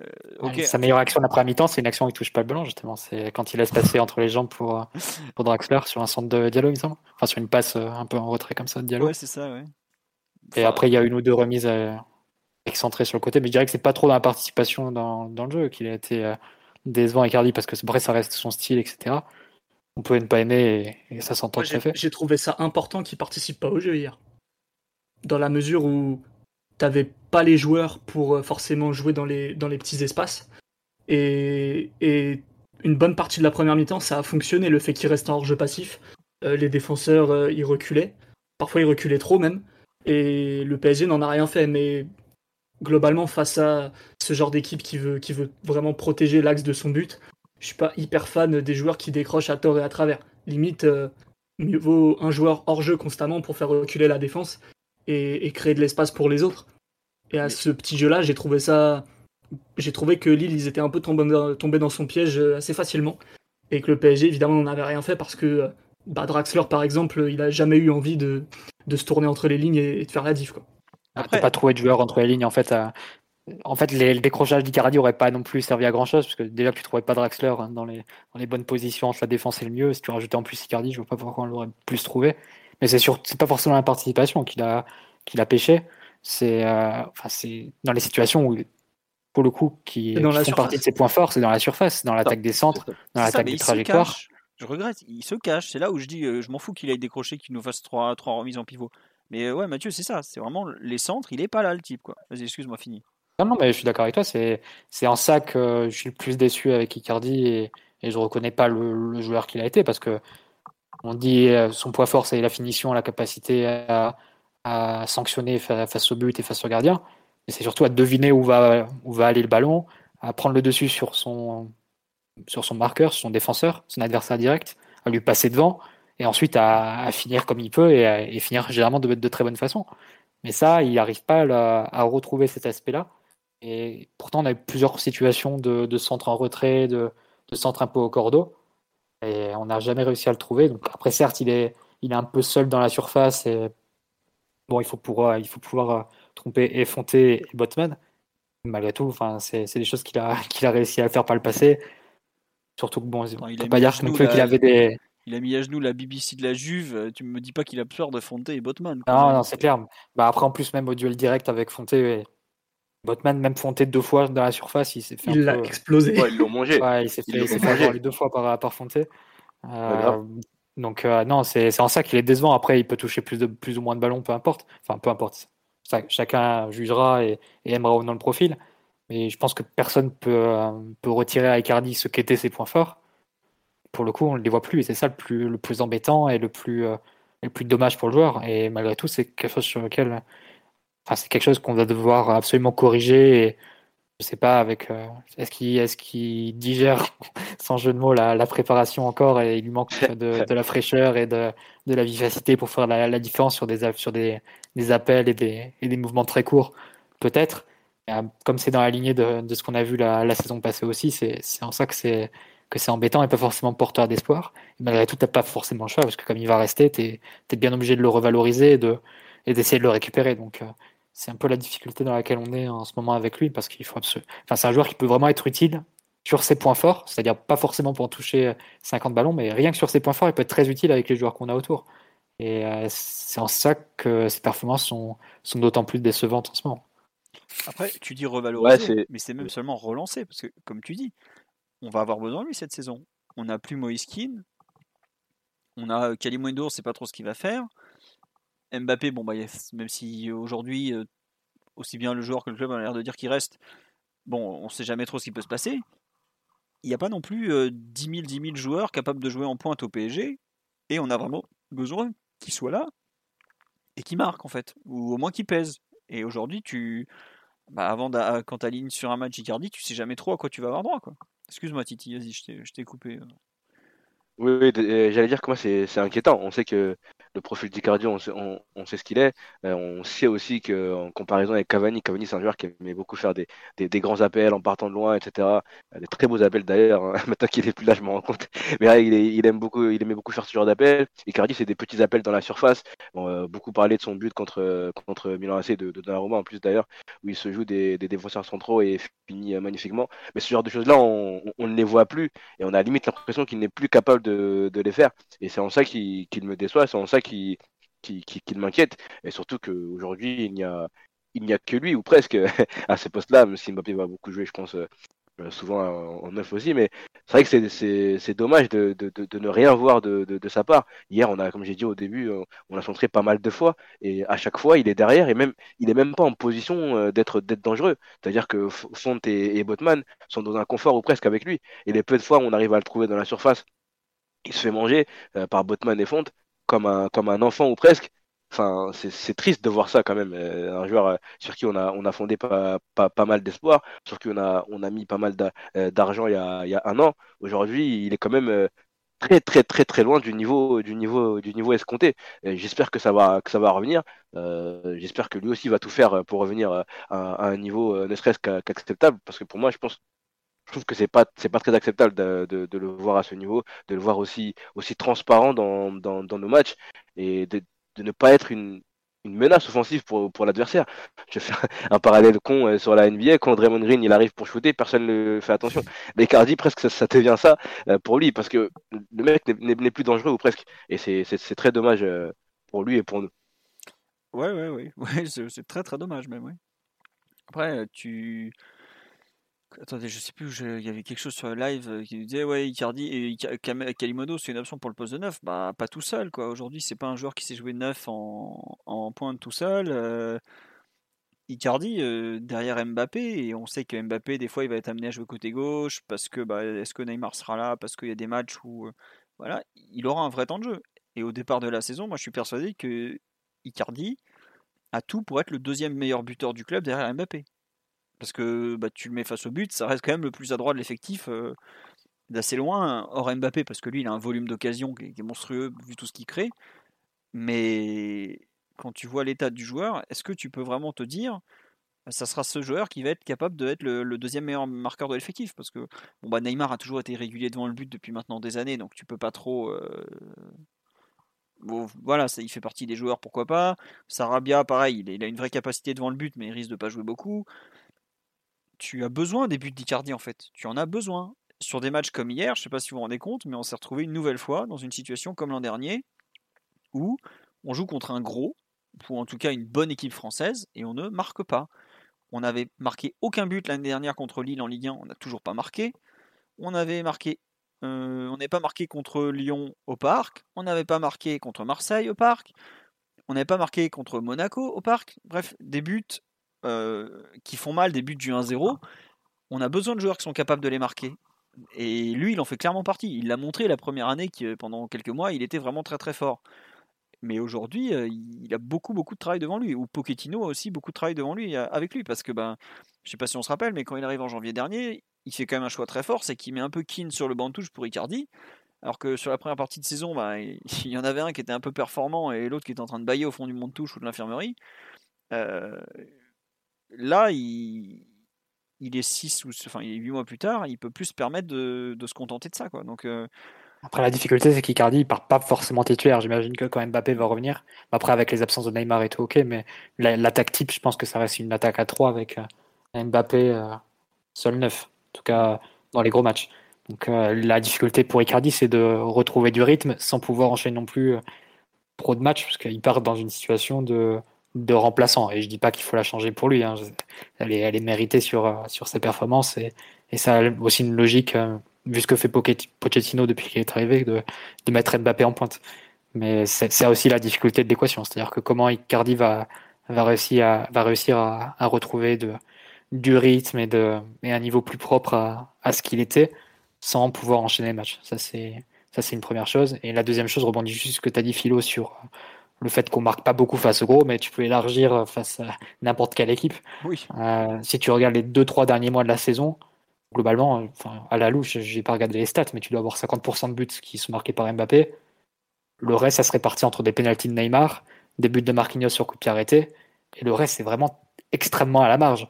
Euh, c'est en ça que y a, je trouve qu'il y a pas mal de légèreté sur le sur l'aspect, sur le dossier Mbappé, où on dit oui, autant le vendre 150 millions, il faut les prendre en courant et tout.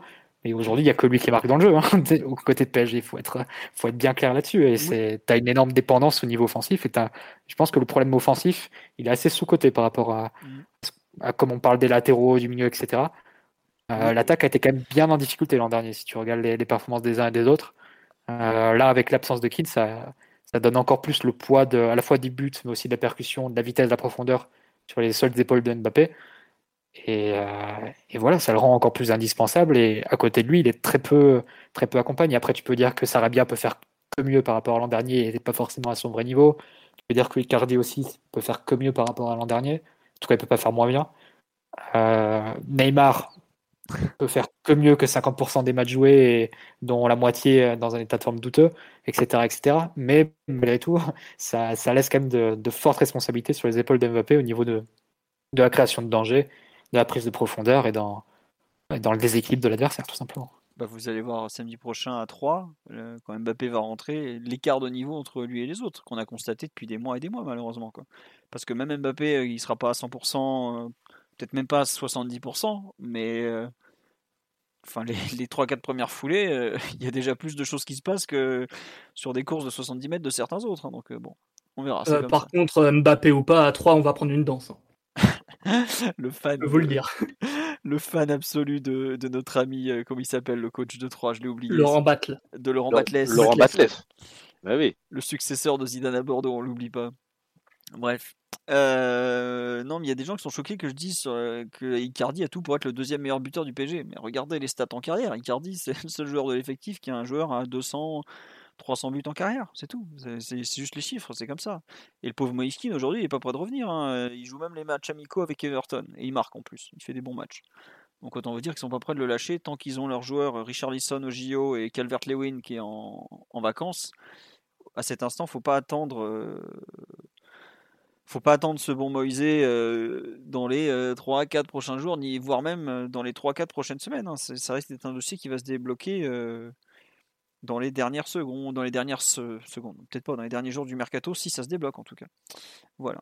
on nous parle, est-ce qu'il y a plus, y a du nouveau sur Mbappé Real? Non, il n'y a strictement rien de nouveau puisque euh, bah, globalement le PSG a dit qu'il n'était pas à vendre, le joueur a dit qu'il voulait pas partir et donc le Real Madrid aujourd'hui euh, fait parler ses médias, ses relais médiatiques habituels, le pantin de, de Chiringuito et les, les joyeux drilles de Marca, mais globalement, il n'y a pas grand chose qui a changé. Hein. C'est vrai, qu'il écrit ce soir que, que Mbappé part libre l'an prochain. Oui, voilà, mais en tout cas, il n'est pas question. Enfin, aujourd'hui, il n'y a, pas, il a pas beaucoup d'avancement sur une vente dès cet été. Quoi. Voilà. Mais bon. On nous dit Icardi a touché 9 ballons hier. Non, il est, euh, ce bon Doumbé m'a cité dans le live qu'il en était à 11 en 60 minutes dont un engagement. N'oublions pas l'engagement, ça peut servir. Le seul chiffre important avec Icardi, c'est les kilos sur la balance, c'est pas le nombre de ballons touchés. Ouais. Bah, après, je trouve qu'il est moins pire qu'il l'a été. Honnêtement, il, des fois, il était euh, pire que ça. Euh. Il va bientôt peut-être pouvoir enlever le t-shirt sur ses photos Instagram comme les autres. Mais bref, on n'en est pas là, on va parler d'autre chose. Euh, qu'est-ce que je veux dire? Il y a un autre joueur dont vous voulez parler sur le match d'hier? Juste en vitesse, parce que ça a duré que 20 minutes, un petit mot sur les premiers, les premiers pas de Wijnaldum, qui au final, euh, bah, le pauvre n'est pas forcément tombé sur le bon match, hein, qui a pas été qui a été un petit peu. Qu'est-ce que vous en avez pensé au niveau du positionnement, de ce qu'il a pu apporter Je sais pas. Euh, qui veut se lancer un peu sur ses, premiers pas de, du néerlandais? Bah déjà, il a apporté du, une chose simple, c'est du mouvement. du mouvement, il était constamment euh, disponible pour ses, pour ses partenaires. il a été positionné très haut, hein, finalement, ce qui se passe avec les, Pays-Bas. En tout cas, moi, j'ai trouvé hein, qu'il était très haut, peut-être limite un numéro 10 par moment. voilà, il a fait. Je pense que son entrée là, elle correspond au, moment où on prend aussi le, dessus physiquement euh, sur l'île, aux alentours de la 70e.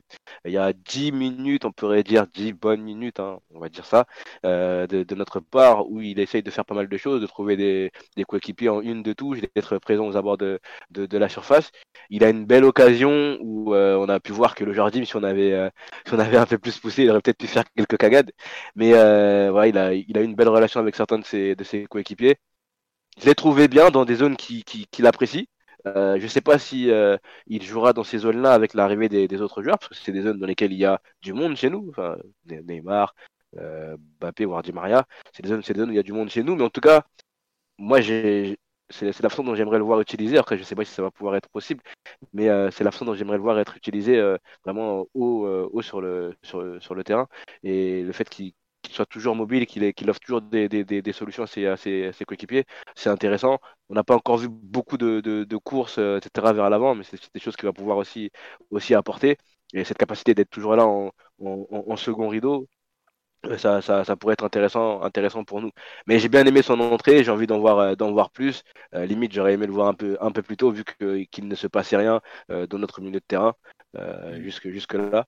Donc, je suis content de son, de son entrée. Bah, vivement qu'on en voit plus. Ouais, euh, bien les louches comme le Chelsea aussi, euh, l'ami Wijnaldum, j'ai l'impression. Très belle louche. les petites passes lobées dans, dans le euh, dos des défenseurs. Tiens, Mathieu, tu, Titi a parlé du positionnement très haut de Wijnaldum. Sur live, on me dit est-ce que c'est lié au fait que Lille reculait énormément? Tu, tu, lis ça aussi au positionnement de Lille ou tu penses que c'est une volonté de Pochettino de. Bah, en gros, il a repris un peu le rôle de, de 10 du 4-2-3, puisque ça, on a un peu bah, bah, forcément, on était mené, il restait pas, pas longtemps on était obligé de prendre des options un peu plus, un peu plus offensives. Et comme c'est le premier changement de, du match, euh, forcément, il restait 20 minutes, tu es, obligé un peu de le tourner comme ça. Après, Pochettino a essayé à, volontairement sans doute ouvert beaucoup de possibilités hein, l'utilisation de, de Wijnaldum quand il en parle. En, je sais plus, ça devait être en conférence de presse. Euh, il est volontairement resté assez, assez vague en parlant à la fois de ses qualités de, de, projection de la surface pour marquer des buts, etc. Mais aussi euh, côté défensif pour euh, beaucoup de volume, beaucoup de, capacité à presser. Donc euh, il faudra voir en fonction des, circonstances durant la saison et attendre peut-être plus que, les titulaires reviennent pour, pour voir qu'elle est guidée derrière la tête de Pochettino dans son utilisation. Mais c'est clair que sur un match comme hier, la volonté c'est d'avoir proche du but parce que bah, c'est un joueur qui, sur les, quoi, sur les 25 derniers matchs des Pays-Bas de sa sélection, a marqué 15 buts. Donc c'est. C'est-à-dire qu'il a, il a ça en lui quand même. Ouais, non, c'est clair, c'est un joueur qui est... Ses stats à Liverpool sont, sont vraiment liés à son, à son utilisation par rapport à ce qu'il a pu faire dans d'autres contextes. Ouais, voilà, moi j'avoue que je, j'espère, euh, on me dit sur live, au moins avec Vainaldum, euh, Pochettino ne mettra plus Verratti en 10. Bah, c'est peut-être aussi pour ça qu'il le fait venir, mais bon, euh, on, verra pour la suite. Est-ce qu'on peut l'imaginer débuter à, à 3 Probablement, non? Enfin, Ça serait peut-être pas mal quand même, parce que je pense. Le, le PSG a peut-être besoin d'un joueur de, ce talent, de ce calibre. On nous dit relayeur, box-to-box, tout ça. Ouais, ouais, ouais, bon. Je pense que avoir aussi un joueur comme ça, peut-être euh, capable de. Enfin, si on perd à 3, il y aurait quand même deux défaites d'affilée. Euh, il y a quand même une certaine pression déjà au PSG, donc euh, ce serait peut-être pas plus mal aussi de le. Globalement, face à 3, tu peux imaginer à peu près la même équipe avec Mbappé pour Kalimundo et Wijnaldum pour Odina Bivet. Ouais, ouais, peut-être, ouais. À voir. Je sais pas, je sais pas si Mbappé sera titulaire. Et Gay, s'il est, s'il est à nouveau négatif. Bah, ça me paraît juste euh, avec le, les timings. Euh, Gay, je vois pas comment. Ah, c'est 10 jours maintenant, c'est vrai Ouais, c'est surpassé à 10 jours. Après, peut-être que c'est un faux négatif aussi. Un faux positif, comme, comme À voir. Simon n'était pas, pas, pas convaincu, ou en tout cas, l'entrée de, de ne, ne t'a pas convaincu totalement. Simon, tu l'as trouvé assez anonyme? Bah, il s'est mis en évidence euh, une ou deux fois avec bah, le but hors jeu d'Icardi, si on veut, si on considère que c'est une différence de fait. Euh, le jeu de corps aussi quand il va gratter une faute après une conduite de balle à un moment donné, mais en vrai, les quelques minutes où, c'est fort à la mot devant la défense de Lille et, c'est le contexte où il rentre, j'ai pas, j'ai pas trouvé ça hyper flamboyant perso. Je sais pas. Non pas que j'attendais mieux, hein, je, je connais relativement bien Wijnaldum, mais je pense que c'est pas forcément les contextes où, où il est le, plus habilité à faire des différences, à faire parler son jeu. Mais j'ai que moyennement compris l'enthousiasme absolument Alors, général euh, Je autour de son entrée. Et si on attendait de lui qu'il fasse mieux que Dina Ebimbe qui jouait en U15 il y a, il y a six mois, bah oui, effectivement, c'est un joueur professionnel. Après, t'as quand même, en fait, c'est surtout qu'il arrive euh, après un match où on a 70 minutes où on n'a pas une occasion, qu'il en crée une tout de Peut-être un suite. peu de frustration Ouais, aussi. voilà, il en crée une tout de suite d'une jolie louche, parce que c'est quand même un geste technique euh, rare, la louche, faut, faut le dire, quand on voit pas à tous les matchs. hein. Enfin, si, t'as des, t'as des éléphants en puissance qui, qui en font à tous les matchs, mais c'est souvent raté. Et après, tu as quand même cette occasion de but où on n'a pas, on en a pas beaucoup. euh, Donc voilà. Euh, c'est aussi peut-être pour ça qu'il se retrouve un peu un peu mis en avant. Après, c'est toujours. Puis il y a aussi le, le côté recrue, tu vois. C'est une recrue. Il y a toujours une, une mise en avant euh, positive. Il a du flow en plus. Bon, ça Il a très beaux cheveux. il, il est très bien coiffé effectivement, mais bon, c'est. Je suis pas sûr que ça compte pour tout le monde. Bref, on a fait le tour sur, ce, sur ce- cette entrée de Wijnaldum. Il y a un joueur dont vous voulez parler en particulier ou? On a parlé de Hakimi, on a parlé donc de Icardi et de ses problèmes, on avait un peu parlé On de l'a évoqué un peu parce que c'était un joueur important du match, mais Kimpembe, euh, énorme prestation. Donc on va, on va se répéter un tout petit peu, mais sortir une, une telle prestation, un peu de, de soldat euh, habité par son devoir parce qu'il il revient tout juste de vacances, il a, il a dû s'entretenir un peu, j'imagine, mais il n'a pas eu forcément euh, l'équivalent d'une préparation loin de là. Et il sort un match très très solide avec du leadership, beaucoup de personnalité, pas d'erreur.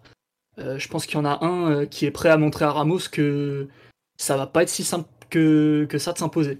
Je pense qu'il avait, il y avait aussi un peu ça derrière la tête malgré tout, de montrer euh, d'entrée qui était le patron. Mais ouais, énorme match du début à la fin et il sort, il sort, il est cuit, mais en vrai, jusqu'à tard dans le match, il a gardé un très très bon niveau, j'ai trouvé. Et non, vraiment gros gros match de, de Presco. Ouais, j'imagine que Tigno va pas dire le contraire. Eh, bah oui, totalement, je suis, je suis d'accord avec, Simon.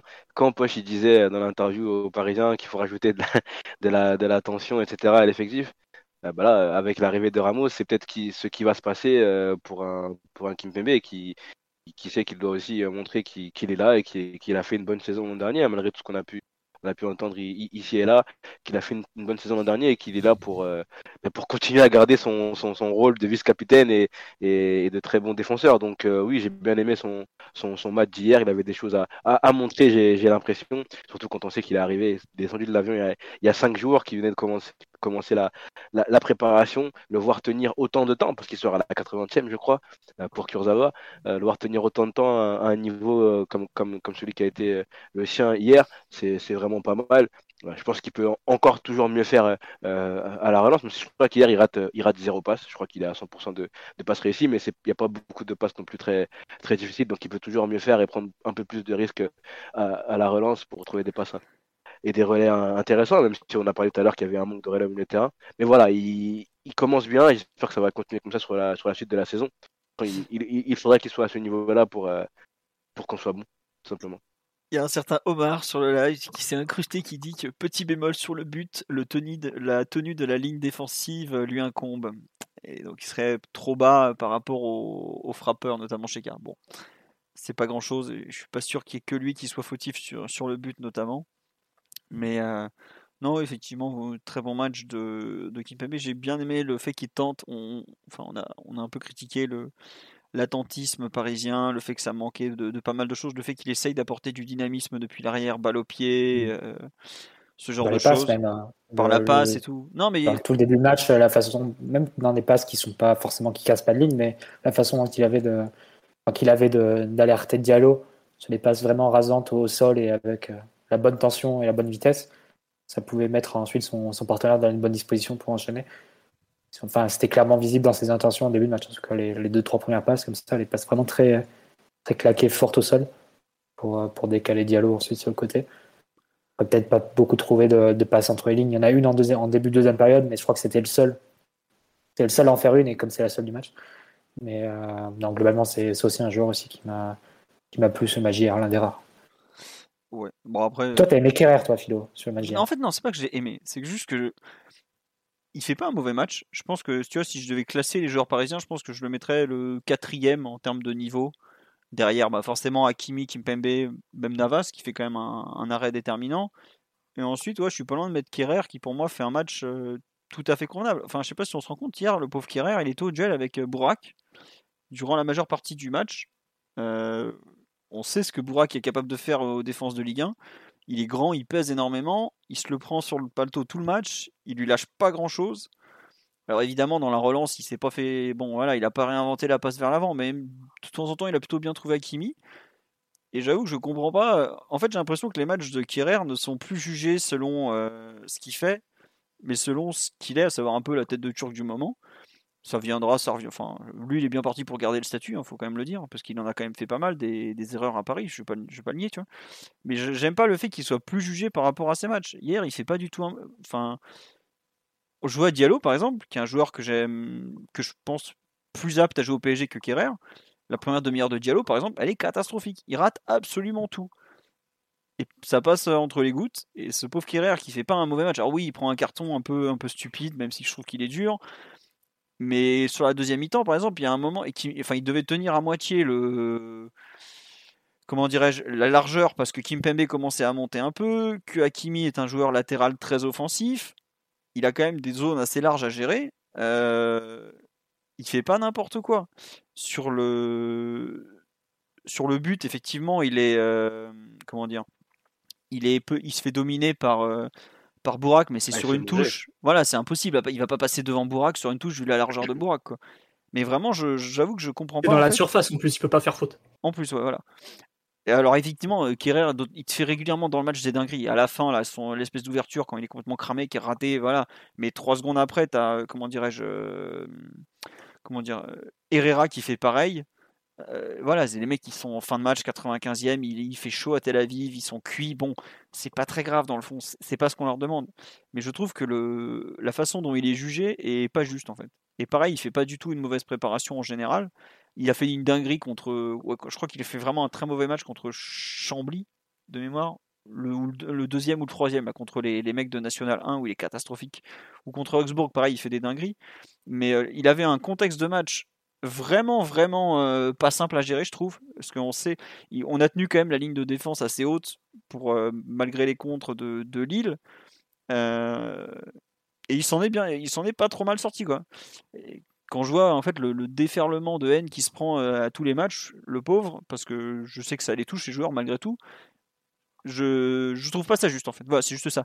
Après, évidemment, d'accord. À cet instant de la saison, il est très clairement le cinquième voire sixième défenseur central du PSG. Je remets pas ça en cause. C'est juste la perception du joueur. Aujourd'hui, me paraît complètement déformé par ces erreurs qui effectivement le, lui font mal. Après, je sais, toi, Mathieu, par exemple, tu, il, a, il a dû faire une ou deux dingueries qui ont dû te faire hurler devant ta télé. Simon, bah, le carton jaune, ouais, je sais pas. je, quand il sort comme ça, à retardement, et, euh, et, il, prend, il prend le joueur et il fait faute. Et... Parce qu'il arrive en retard et il, il fait l'intervention sans vraiment réfléchir. Ouais, je trouve que c'est des, c'est des défauts qui sont ultra récurrents chez les joueurs et qui, étaient là quand, quand, on le voyait jouer à Schalke en fait. quand on, avait pris 2-3 matchs au hasard de, de Schalke pour, pour le regarder avant sa signature, c'est déjà des, des, choses qu'il faisait là-bas. Donc euh, c'est un peu un peu dommage de voir qu'il n'a pas réussi à, à, faire évoluer un peu son jeu ou du moins à ajouter certaines certaines variantes ou un, un peu un, peu de réflexion, un peu de, de contrôle et pour tempérer un peu ses ardeurs. Mais bon, c'est comme ça. Mais après, oui, sur Magier, il n'y a pas de, de, grosses fautes et de, de, grosses erreurs, malgré tout. Et je ne vais, pas taper sur lui, sur Magier, ça c'est évident. Oh oui, non, franchement, il a un duel, il a un duel pas facile avec euh, avec Burak hier parce que Burak il n'a pas essayé de se frotter à Kipembe tout le match, il est vraiment allé sur sur Kerr. Il y a beaucoup de de duel aérien où Kerrer euh, monte au-dessus de Burak Ilmaz pour récupérer les, ballons de la tête, etc. Et ça arrivait pas mal de fois finalement ça, euh, où euh, Burak essayait de, le poster un peu de, jeu. Il arrivait quand même à récupérer les, ballons. Franchement, son duel avec, avec Burak a été intéressant et il a, il a été bon. Il avait beaucoup de choses aussi à gérer avec Hakimi, etc. Donc c'était pas très facile. Mais je l'ai trouvé, moi, plutôt bon, un peu comme, un peu comme Philo. Après, sur le but, c'est vrai qu'il se fait, il se fait manger, mais c'est, vraiment très difficile. Burak prend la position directement et après, il, ne pas, il ne peut pas le bouger. Mais voilà, je trouve qu'il a. Moi, je suis d'accord avec Philo. Je pense qu'il fait un, bon match c'était un peu dur de le voir autant critiquer euh, hier. Ouais. Bon après, c'est, voilà, c'est, un entre guillemets, c'est un élément mineur de la rencontre. C'est, juste qu'en fait, c'est plus par rapport à la, différence entre la perception et le rendu qui me, vraiment me, me dépasse un peu, mais c'est comme ça. Euh, Simon, tu veux parler d'un autre joueur qu'on qu'on conclut un peu ou pas? On, nous reparle du fameux Hamburg-Schalke de 2017 où c'est une performance tout à fait légendaire de Tilo Kerrer. Si, si vous arrivez à trouver ce match, il y a des intéressés, mais bon, bref. S'il vous plaît, euh, trouvez-le en entier et envoyez-le nous. Il y aura rémunération. Voilà, Euh, c'est 2017, je sais plus. Enfin bref, il y a- un Hamburg-Schalke. Ouais, avant qu'il arrive au. PSG. Voilà, c'est ça. Euh, Simon, justement, est-ce que tu veux parler d'un. Bon, je pense que Kerrer, on a fait le tour, hein, c'était pas non plus. euh, Ça mérite pas de, de faire 15 minutes sur lui. Il y a un joueur dont tu veux parler encore ou, ou pas d'ailleurs? Non, pas du tout. Non, non, c'est marrant, sur le live, on nous dit de parler de Herrera, mais qu'est-ce que vous voulez qu'on vous Il est dise nul. de- euh, on vous- Ander Herrera a fait du Ander Herrera, c'est tout. Il n'y a, rien d'autre à dire, quoi, non? Et partout et nulle part. euh, J'ai l'impression qu'il comprend quand même assez bien Hakimi. Mais il est souvent à se proposer à, à lui offrir ensuite dans la profondeur. Et on l'avait vu aussi sur des matchs de préparation. été le, le peu de qualité qu'on avait. Quoi. Ouais. Enfin, on l'a vu aussi sur des matchs de, de, de préparation avant le, le trophée des champions, comme ça. Il, il se trouvait sur du 1-2, mais bon, c'est vrai que ça reste assez faiblard. hein, et quand tu dois compter sur Herrera comme un principal élément pour animer ton cœur du jeu, tu sais que tu vas pas aller très bien loin. Et c'est pour ça ensuite que le jeu est dé- déporté sur les côtés et, devient très extérieur. hein. C'est un peu l'un des, des soucis du PSG hier. Bon. Ouais, non, non, mais il n'y a pas grand-chose à dire de plus sur ce match. Tu vois qu'il essaye, mais il a, enfin, il a trop, il a des limites et globalement son utilisation du ballon. En, en fait, à un moment, euh, Herrera, sa meilleure période, c'est quand il arrivait à compenser tactiquement des choses. Mais quand il, c'est vraiment pas un joueur que sur lequel tu peux compter quand tu as des entre guillemets des mauvais joueurs, enfin des moins bons joueurs autour de lui. Mm. Dès Ah, que c'est tu lui clair. demandes Bah, c'est de- les meilleurs matchs, les meilleurs matchs d'Herrera au PSG, c'est quoi? C'est le Final 8 Ouais. entouré de l'équipe type, grosso modo.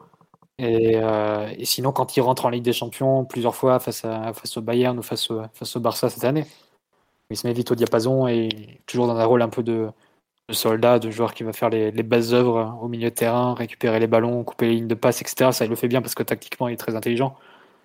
Après, quand, l'équipe a le ballon et que il faut trouver des différences, etc. On se souvient des derniers matchs de la saison où Pochettino a souvent aligné le double pivot Danilo, Ander Herrera en, en championnat. C'était guère convaincant et ça n'a pas été beaucoup plus hier. Bon, c'était pas un double pivot, mais les deux étaient alignés ensemble.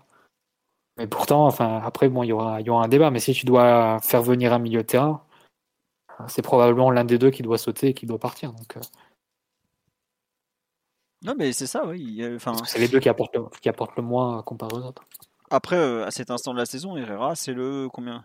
Septième joueur au milieu? Bah, le, ouais, le, le cinquième à minima, en fait. Ça se tape avec Danilo. Et euh, pour la cinquième à la sixième place, et la septième, c'est pour Rafinha. Ouais, ouais, bon.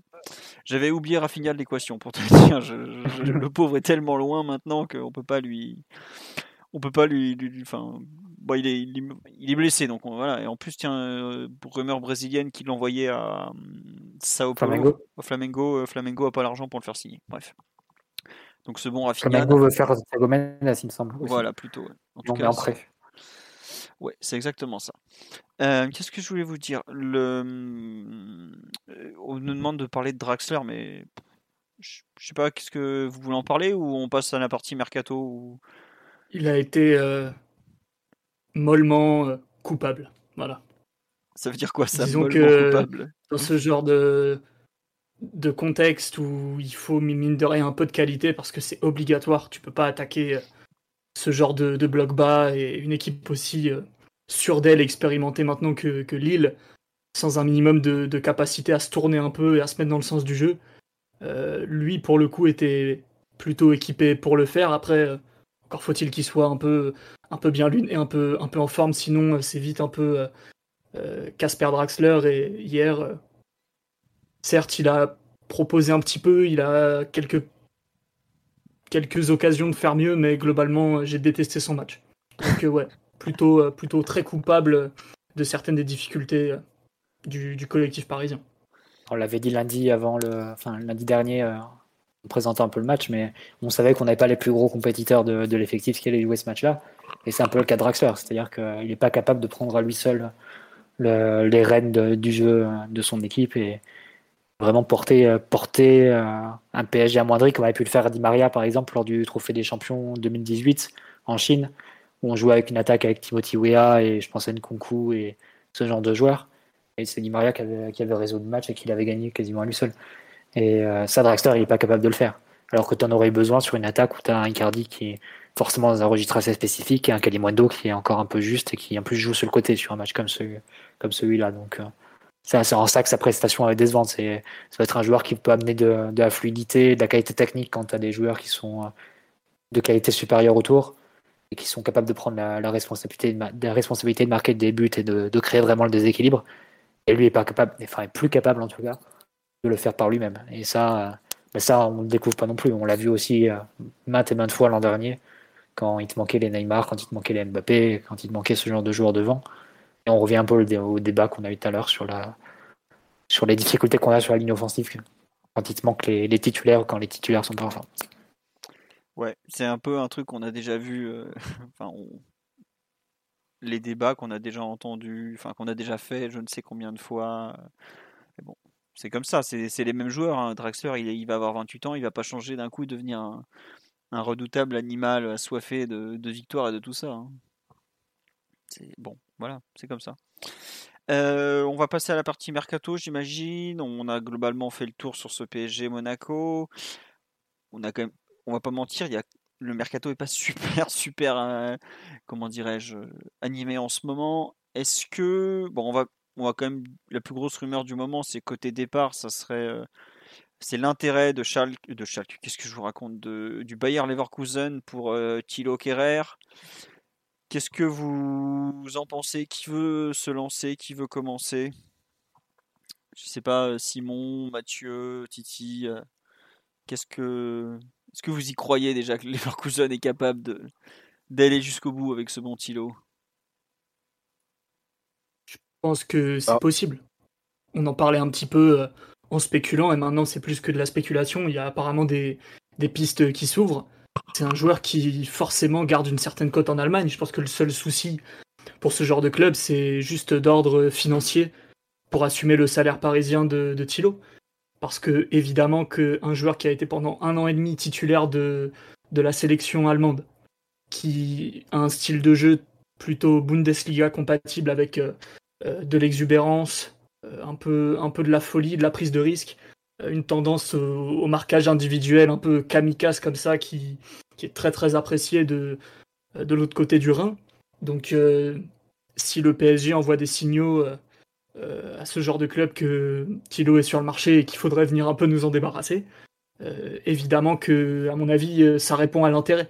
Après, est-ce que tu peux trouver un terrain d'entente? Est-ce que c'est possible financièrement de, le faire partir? Et est-ce que le PSG ne serait pas aussi un peu, avoir sur l'amortissement de, son transfert, vu qu'on l'avait payé très très cher, pratiquement 40 millions, alors qu'il avait un an de contrat et peu d'expérience?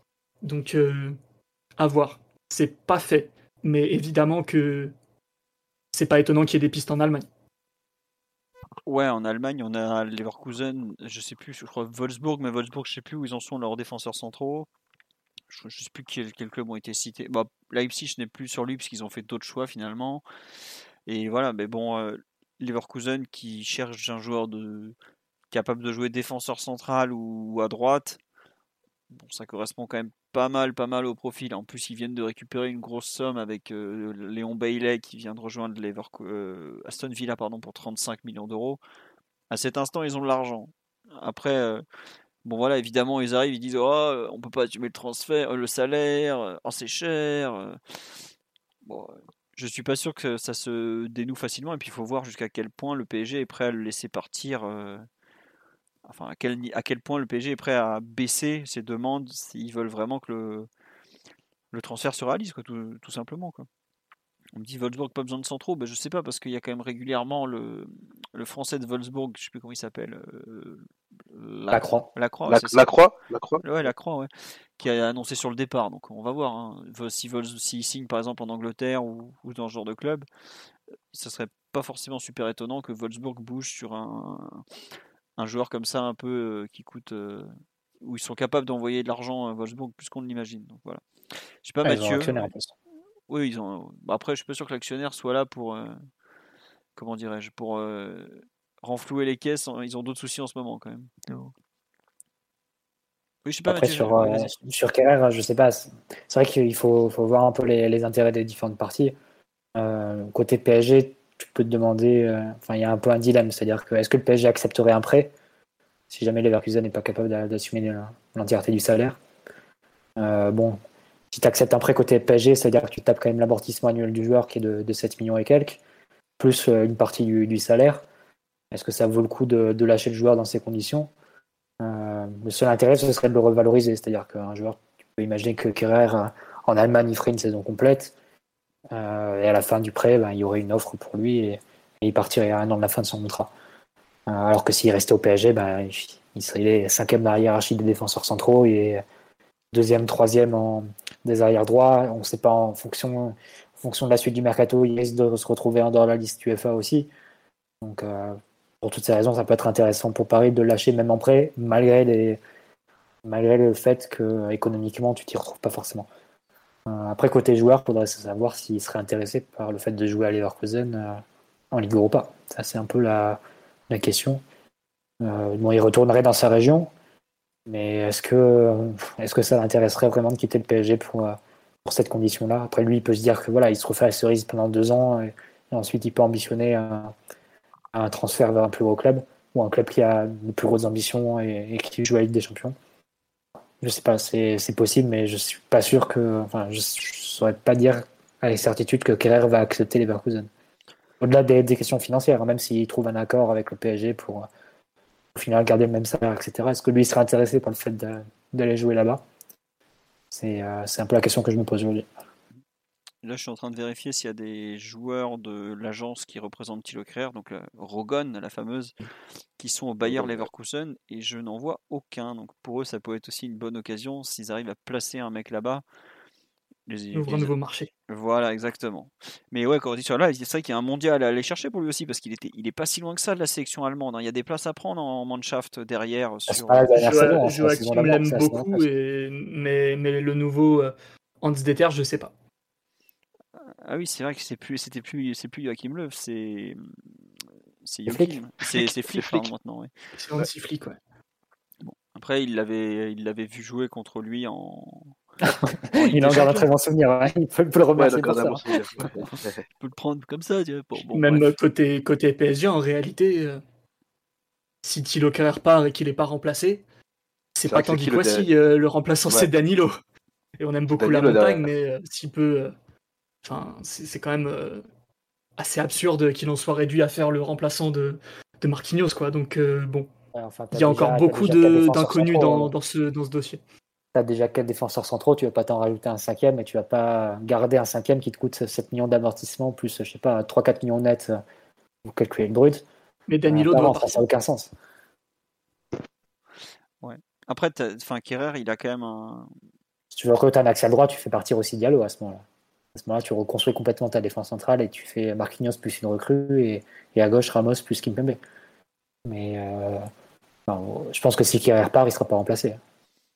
Non, bah, il n'y a pas la place sur la liste UEFA, donc euh, à partir de là, tu. Tant pis, ouais, tu, tu, ac- tu actes le fait que tu, tu considères que bah, soit Ramos, soit Danilo sera le remplaçant de Marquinhos. Quoi. Pour, jouer les 15 matchs que Marquinhos fera rater dans l'année. Mm. S'il n'y a pas de, de gros pépins. Oui, c'est ça. Tu fais avec, quoi, c'est ça. Euh, après, le PSG peut se dire, au pire, si l'offre n'est pas convaincante de la part de Leverkusen, bah, tu te gardes carrière malgré tout en, en backup. Tu feras les, les matchs de, de la Cannes quand, quand Hakimi sera pas là et, et qui fera les, les 5 les 5-10 matchs que va rater Marquinhos en accès droit. C'est euh, aussi une. Il faut encore les 5-10 matchs. hein. Vu que, je pense que quand Marquinhos va rater un match, c'est Ramos qui jouera axial droit avec Kimpembe. Enfin, il y aura pas. Tu vas pas laisser Kimpembe sur le banc et mettre Kerrer à la place. Enfin, ça n'a pas beaucoup, beaucoup de sens. Donc, euh, le rôle d'accès droit remplaçant de Marquinhos, si Diallo reste, je, Au pire, il y aura. ah, il pour un match, plus. hein. pour un match, tu peux toujours. Est-ce que tu bricolerais pas avec Diallo axial droit si vraiment. euh, Ouais, en plus. Voilà, bon, tu auras des solutions, mais c'est vrai qu'aujourd'hui, euh, à part si tu as une grave blessure en défense d'ici à la fin du mercato, tu peux euh, laisser partir un Kerrer sans, sans le remplacer. Et puis tu as encore Bichiabou qui pousse derrière. On m'a sur le live, on m'a je- on m'a cité Pembele, effectivement, même si je pense que Pembele va partir en presse, qu'il en a Après, besoin. Bon. Et vous vous rendez compte que sous Emery, on a fait deux saisons complètes avec seulement trois défenseurs centraux dans l'effectif. Marquinhos, Kimpembe et Thiago Silva. Les trois internationaux, dont deux qui faisaient les allers-retours à chaque fois de l'autre côté de l'Atlantique. Et je crois pas qu'un autre joueur ait été titulaire en défense centrale sur les deux ans. Ou alors ça se compte vraiment sur les doigts d'une main. Et donc, Euh, on avait fait les deux saisons avec vraiment trois joueurs. hein, périlleux c'était- déjà comme situation. Ouais, mais on, avait fait là c'est- avec trois, avec trois joueurs. hein, c'est- c'est- 2017-2018, c'est sûr. T'avais que trois joueurs et c'était euh, miraculeux que, qui, qui, que personne se blesse sérieusement et, et qu'ils restent tous à un bon niveau. Et là, tu as un quatrième avec Diallo, tu as une cinquième option avec Danilo. Est-ce que tu as vraiment besoin de, de, de garder un Kerrer qui. À la rigueur, c'est plus pour la question de l'arrière droit qui, peut être problématique parce qu'on sait que Dagba se blesse, se blesse régulièrement et Hakimi fait la canne. Ça, peut être plus une, question. Ouais. Compliqué cette histoire. Mais c'est vrai qu'à l'époque, euh, on avait par exemple 2016-2017, c'est comme ça qu'on s'est retrouvé avec euh, Kim Pembe face à Messi alors qu'il avait jamais joué en Ligue des Champions. Quoi. Donc euh, tu, bon, on est loin de cette, cette époque-là. Quoi. Euh, on me demande sur live, Kerrer a été proposé à Nice et Rennes par les agents par le PSG Par les agents. Le PSG ne propose pas ses joueurs, c'est les agents qui font ce, genre de, choses. On n'en est pas encore à, mendier au point de proposer nos joueurs directement. C'est les fameux intermédiaires qui, font ce genre qui font ça. Euh, Est-ce qu'il y a une autre, une autre, re- je vous ai mis euh, la- l'ami Pogba là, sur la photo avec euh, Kerrer lors d'un France-Allemagne au Stade de France, octobre 2018 pas grand chose de nouveau sur le dossier Pogba. On a, bon il est, de retour à Manchester depuis, je sais vendredi ou samedi. Les, Anglais n'étaient même pas d'accord entre eux. On a vu aussi que bah, il avait repris l'entraînement, si je ne me trompe pas, aujourd'hui. Rien de bien nouveau, malheureusement, euh, sur ce point. Il y a la presse anglaise qui tente de vendre la version de Manchester, à savoir, bah, il, peut encore prolonger, il n'est pas si mal à Manchester. Je pense que c'est une, réalité, je pense notamment le, le cercle familial, sa femme notamment, qui est donc euh, anglophone pour ceux qui ne savent pas, probablement très bien là-bas, où elle travaille d'ailleurs. Euh, mais globalement sur le dossier Pogba, on me dit il y a eu, du nouveau. Bah non, il n'y a pas grand-chose de nouveau qui est, qui apparu. Ou alors j'ai loupé quelque chose. euh, Mathieu, Titi et, et Simon, non? Non, tu n'as rien loupé, il n'y a pas de, pas de nouveau et il faut attendre. Ouais, voilà, c'est un peu ça l'idée. Il faut attendre. Oui, elle est sud-américaine, euh, mais elle a globalement euh, passé une large partie de sa vie au ou, Amé- ou Amérique centrale, je sais plus. On parle de Madame Pogba, hein. Zula, Zulaï Pogba sur euh, sur comment dire sur Instagram si vous voulez la chercher. Voilà, mais non, il n'y a pas il y a pas grand chose de nouveau. Après, le joueur était en train de finir ses vacances. Globalement, il se passe pas forcément grand chose pendant les vacances de des joueurs non plus, quoi. Voilà. Il a fait un live avec euh, Raphaël Varane pendant sa quarantaine, c'est tout. Ah, bah dis donc, ça devait être intéressant. Il lui a donné les meilleurs spots de Manchester. Je sais pas, j'ai pas regardé, je suis pas un malade. On sait jamais. hein. On sait jamais. Euh, Est-ce que vous avez des questions sur le live? On nous dit qu'Herrera serait performant dans une défense à 3. Oui, mais pour l'instant, la défense à 3, on l'a pas vu de la pré-saison et elle a pas l'air de, de se mettre en place. Donc, euh, c'est bien gentil, mais il peut pas. euh, voilà, quoi, il n'y a rien de nouveau. Euh, Il y a eu quoi comme euh, autre rumeur? Je vous ai parlé tout à l'heure de Rafinha qui n'a pas vraiment de, club puisque même les Brésiliens semblent pas vouloir bouger sur lui. On a eu une petite rumeur Sassuolo dans le Corriere dello Sport. Mathieu, tu veux commenter Rafinha Sassuolo? Je crois que c'est plus d'actualité parce que Sassuolo a recruté Matteo Enrique du Gremio pour remplacer a priori Locatelli, mais Locatelli, ça n'a pas l'air de, se faire euh, non plus côté, côté Juve. Alors peut-être que la rumeur côté PSG peut ressortir, hein, je sais pas. C'est, euh, ça, reste, ça a l'air assez bloqué euh, côté Juve, donc il faudra voir si, si la Juve va accélérer et vraiment conclure le transfert ou pas, ou si c'est un nom qui reviendra d'ici d'ici la fin du mercato, mais a priori Rafinha à Sassuolo. bon, Rafinha, ça sent quand même le dossier qui se débloque dans les derniers dans les, allez, 10-15 derniers jours et un club qui saute sur l'opportunité et qui le fait euh, soit un prix modeste, soit un prix avec option d'achat. Ouais, c'est ça, ça finit en prêt le, le 30 août, quoi. C'est totalement ça, quoi. Et puis on paiera de terre du salaire comme d'habitude, genre le prêt à l'Espagnol Barcelone qui viendra mendier le, le- le joueur, euh, s'il vous plaît. Voilà, c'est- typiquement ce genre de dossier. Bah, comment on l'a récupéré nous au Barça, euh, qui savait pas quoi en faire, quoi. C'est un Ouais. peu, nous, on est un peu dans cette situation, malheureusement pour le joueur, quoi. On nous dit Mbappé, que pensez-vous de sa non-participation au Trophée des Champions? Bah, La non-participation de Mbappé au Trophée des Champions, elle s'explique visiblement avant tout par des raisons physiques, à savoir que c'est quand même un joueur qui, on a vu, a beaucoup donné euh, physiquement l'an passé, avec lequel on a parfois pris des risques euh, au niveau musculaire notamment. Et je pense que le PSG et peut-être encore plus le joueur, ne souhaite pas tout simplement tenter le diable pour, pour ce match où il fallait faire quand même pas mal d'heures de vol, revenir, etc. etc. S'il joue pas à 3, par exemple, genre il est même pas dans le groupe, il reste sur le banc de touche, peut-être qu'on que le discours changera, on est d'accord, non? Il faudra voir ce que le porte-parole Julien Ménard nous sort comme excuse cette fois. Mais... Pas, ça t'a choqué, toi, le fait qu'il soit pas. non, je sais pas. En tout cas, ça m'a surpris. Parce qu'on sait que Mbappé, c'est souvent le, celui qui, qui repart en, en, premier, enfin, qui est toujours prêt en premier. Il y a des facilités hein, sur le plan physique. On sait qu'il démarre à chaque fois comme une bombe. Chaque, chaque début de saison, il fait souvent de très grosses différences par rapport aux autres, aux autres joueurs. Rappelez-vous, euh, après le confinement l'an dernier, enfin, les premiers matchs amicaux, jusqu'à ce qu'il se fasse euh, sécher par, euh, et faucher par Loïc Perrin, c'était il y avait une différence complètement absurde hein, de, de, qualité physique, de puissance physique entre, entre lui, ses coéquipiers et les adversaires.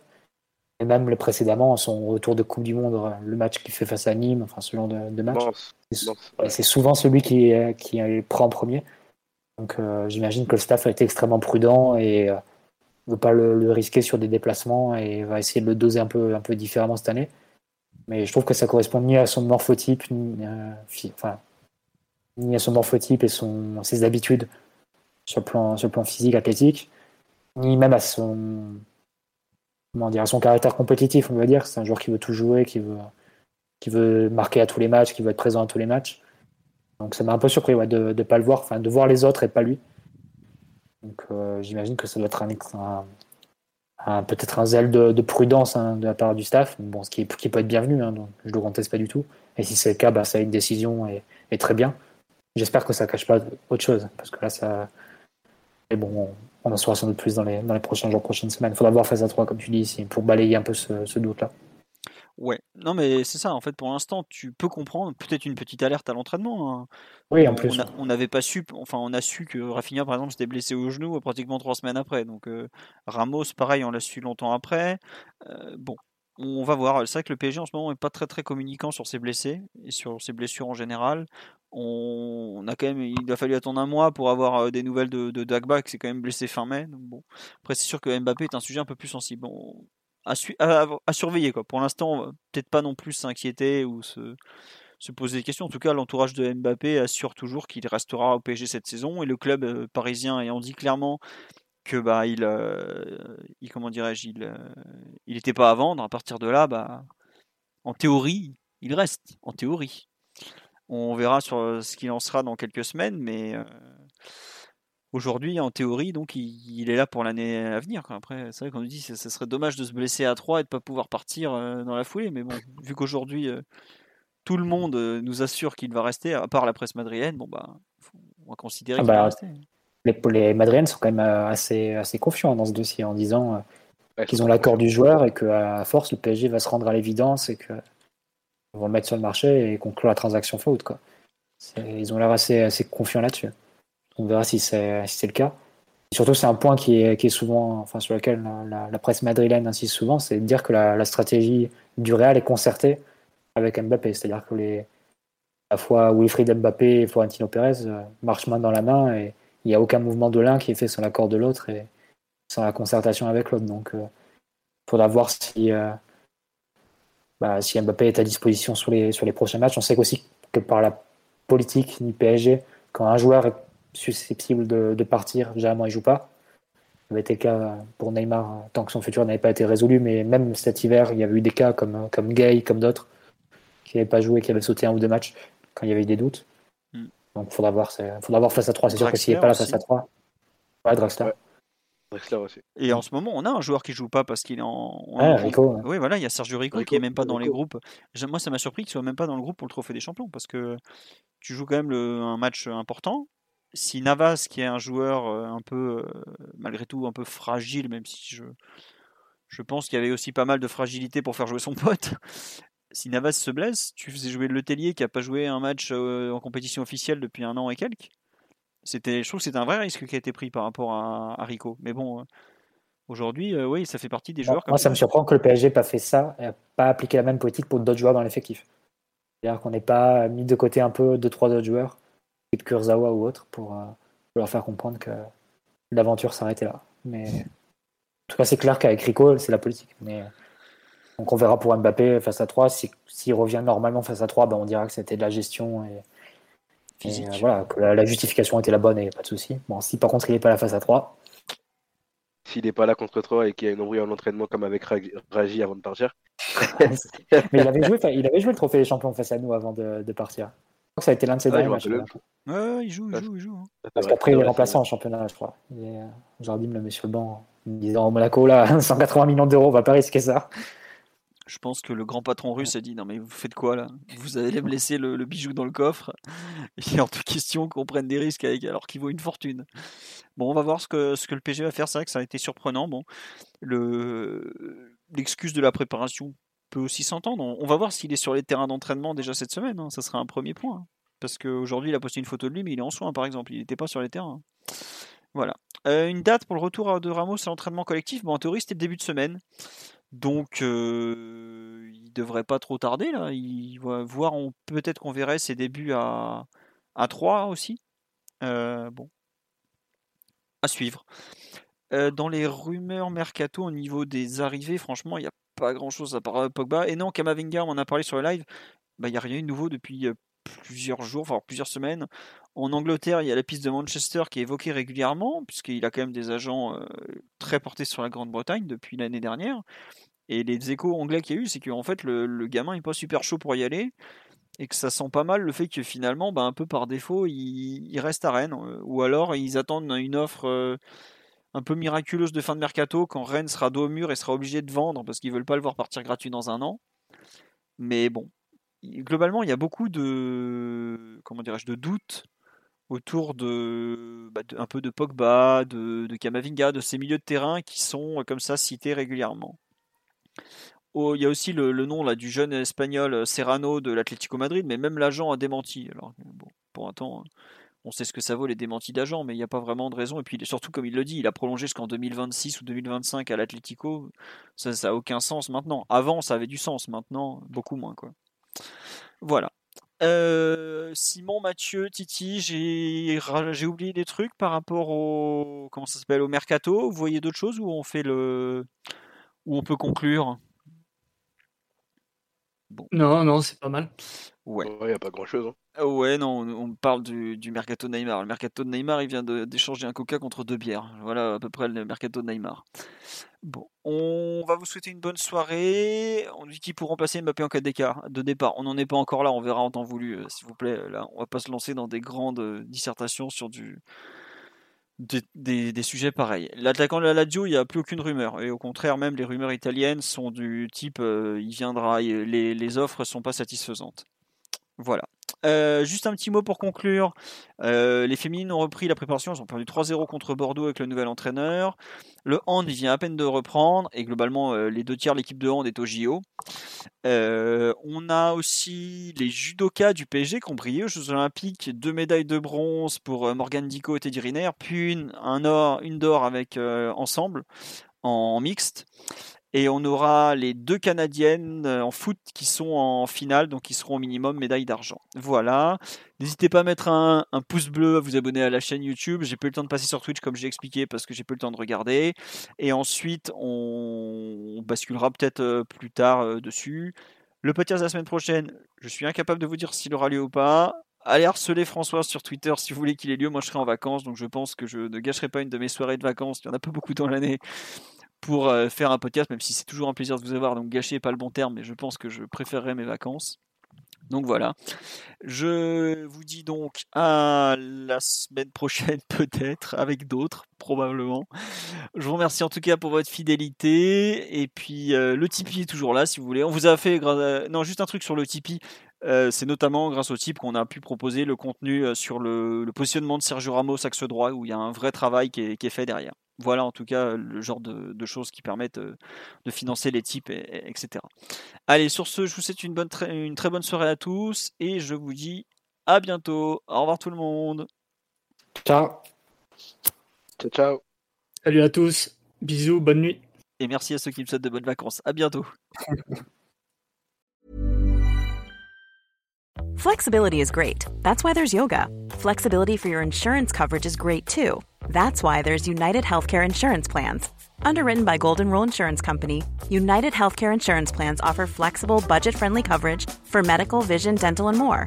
One of these plans may be right for you if you're, say, between jobs, coming off your parents' plan, turning a side hustle into a full hustle, or even missed open enrollment. Want more flexibility? Find out more about United Healthcare Insurance Plans at uh1.com.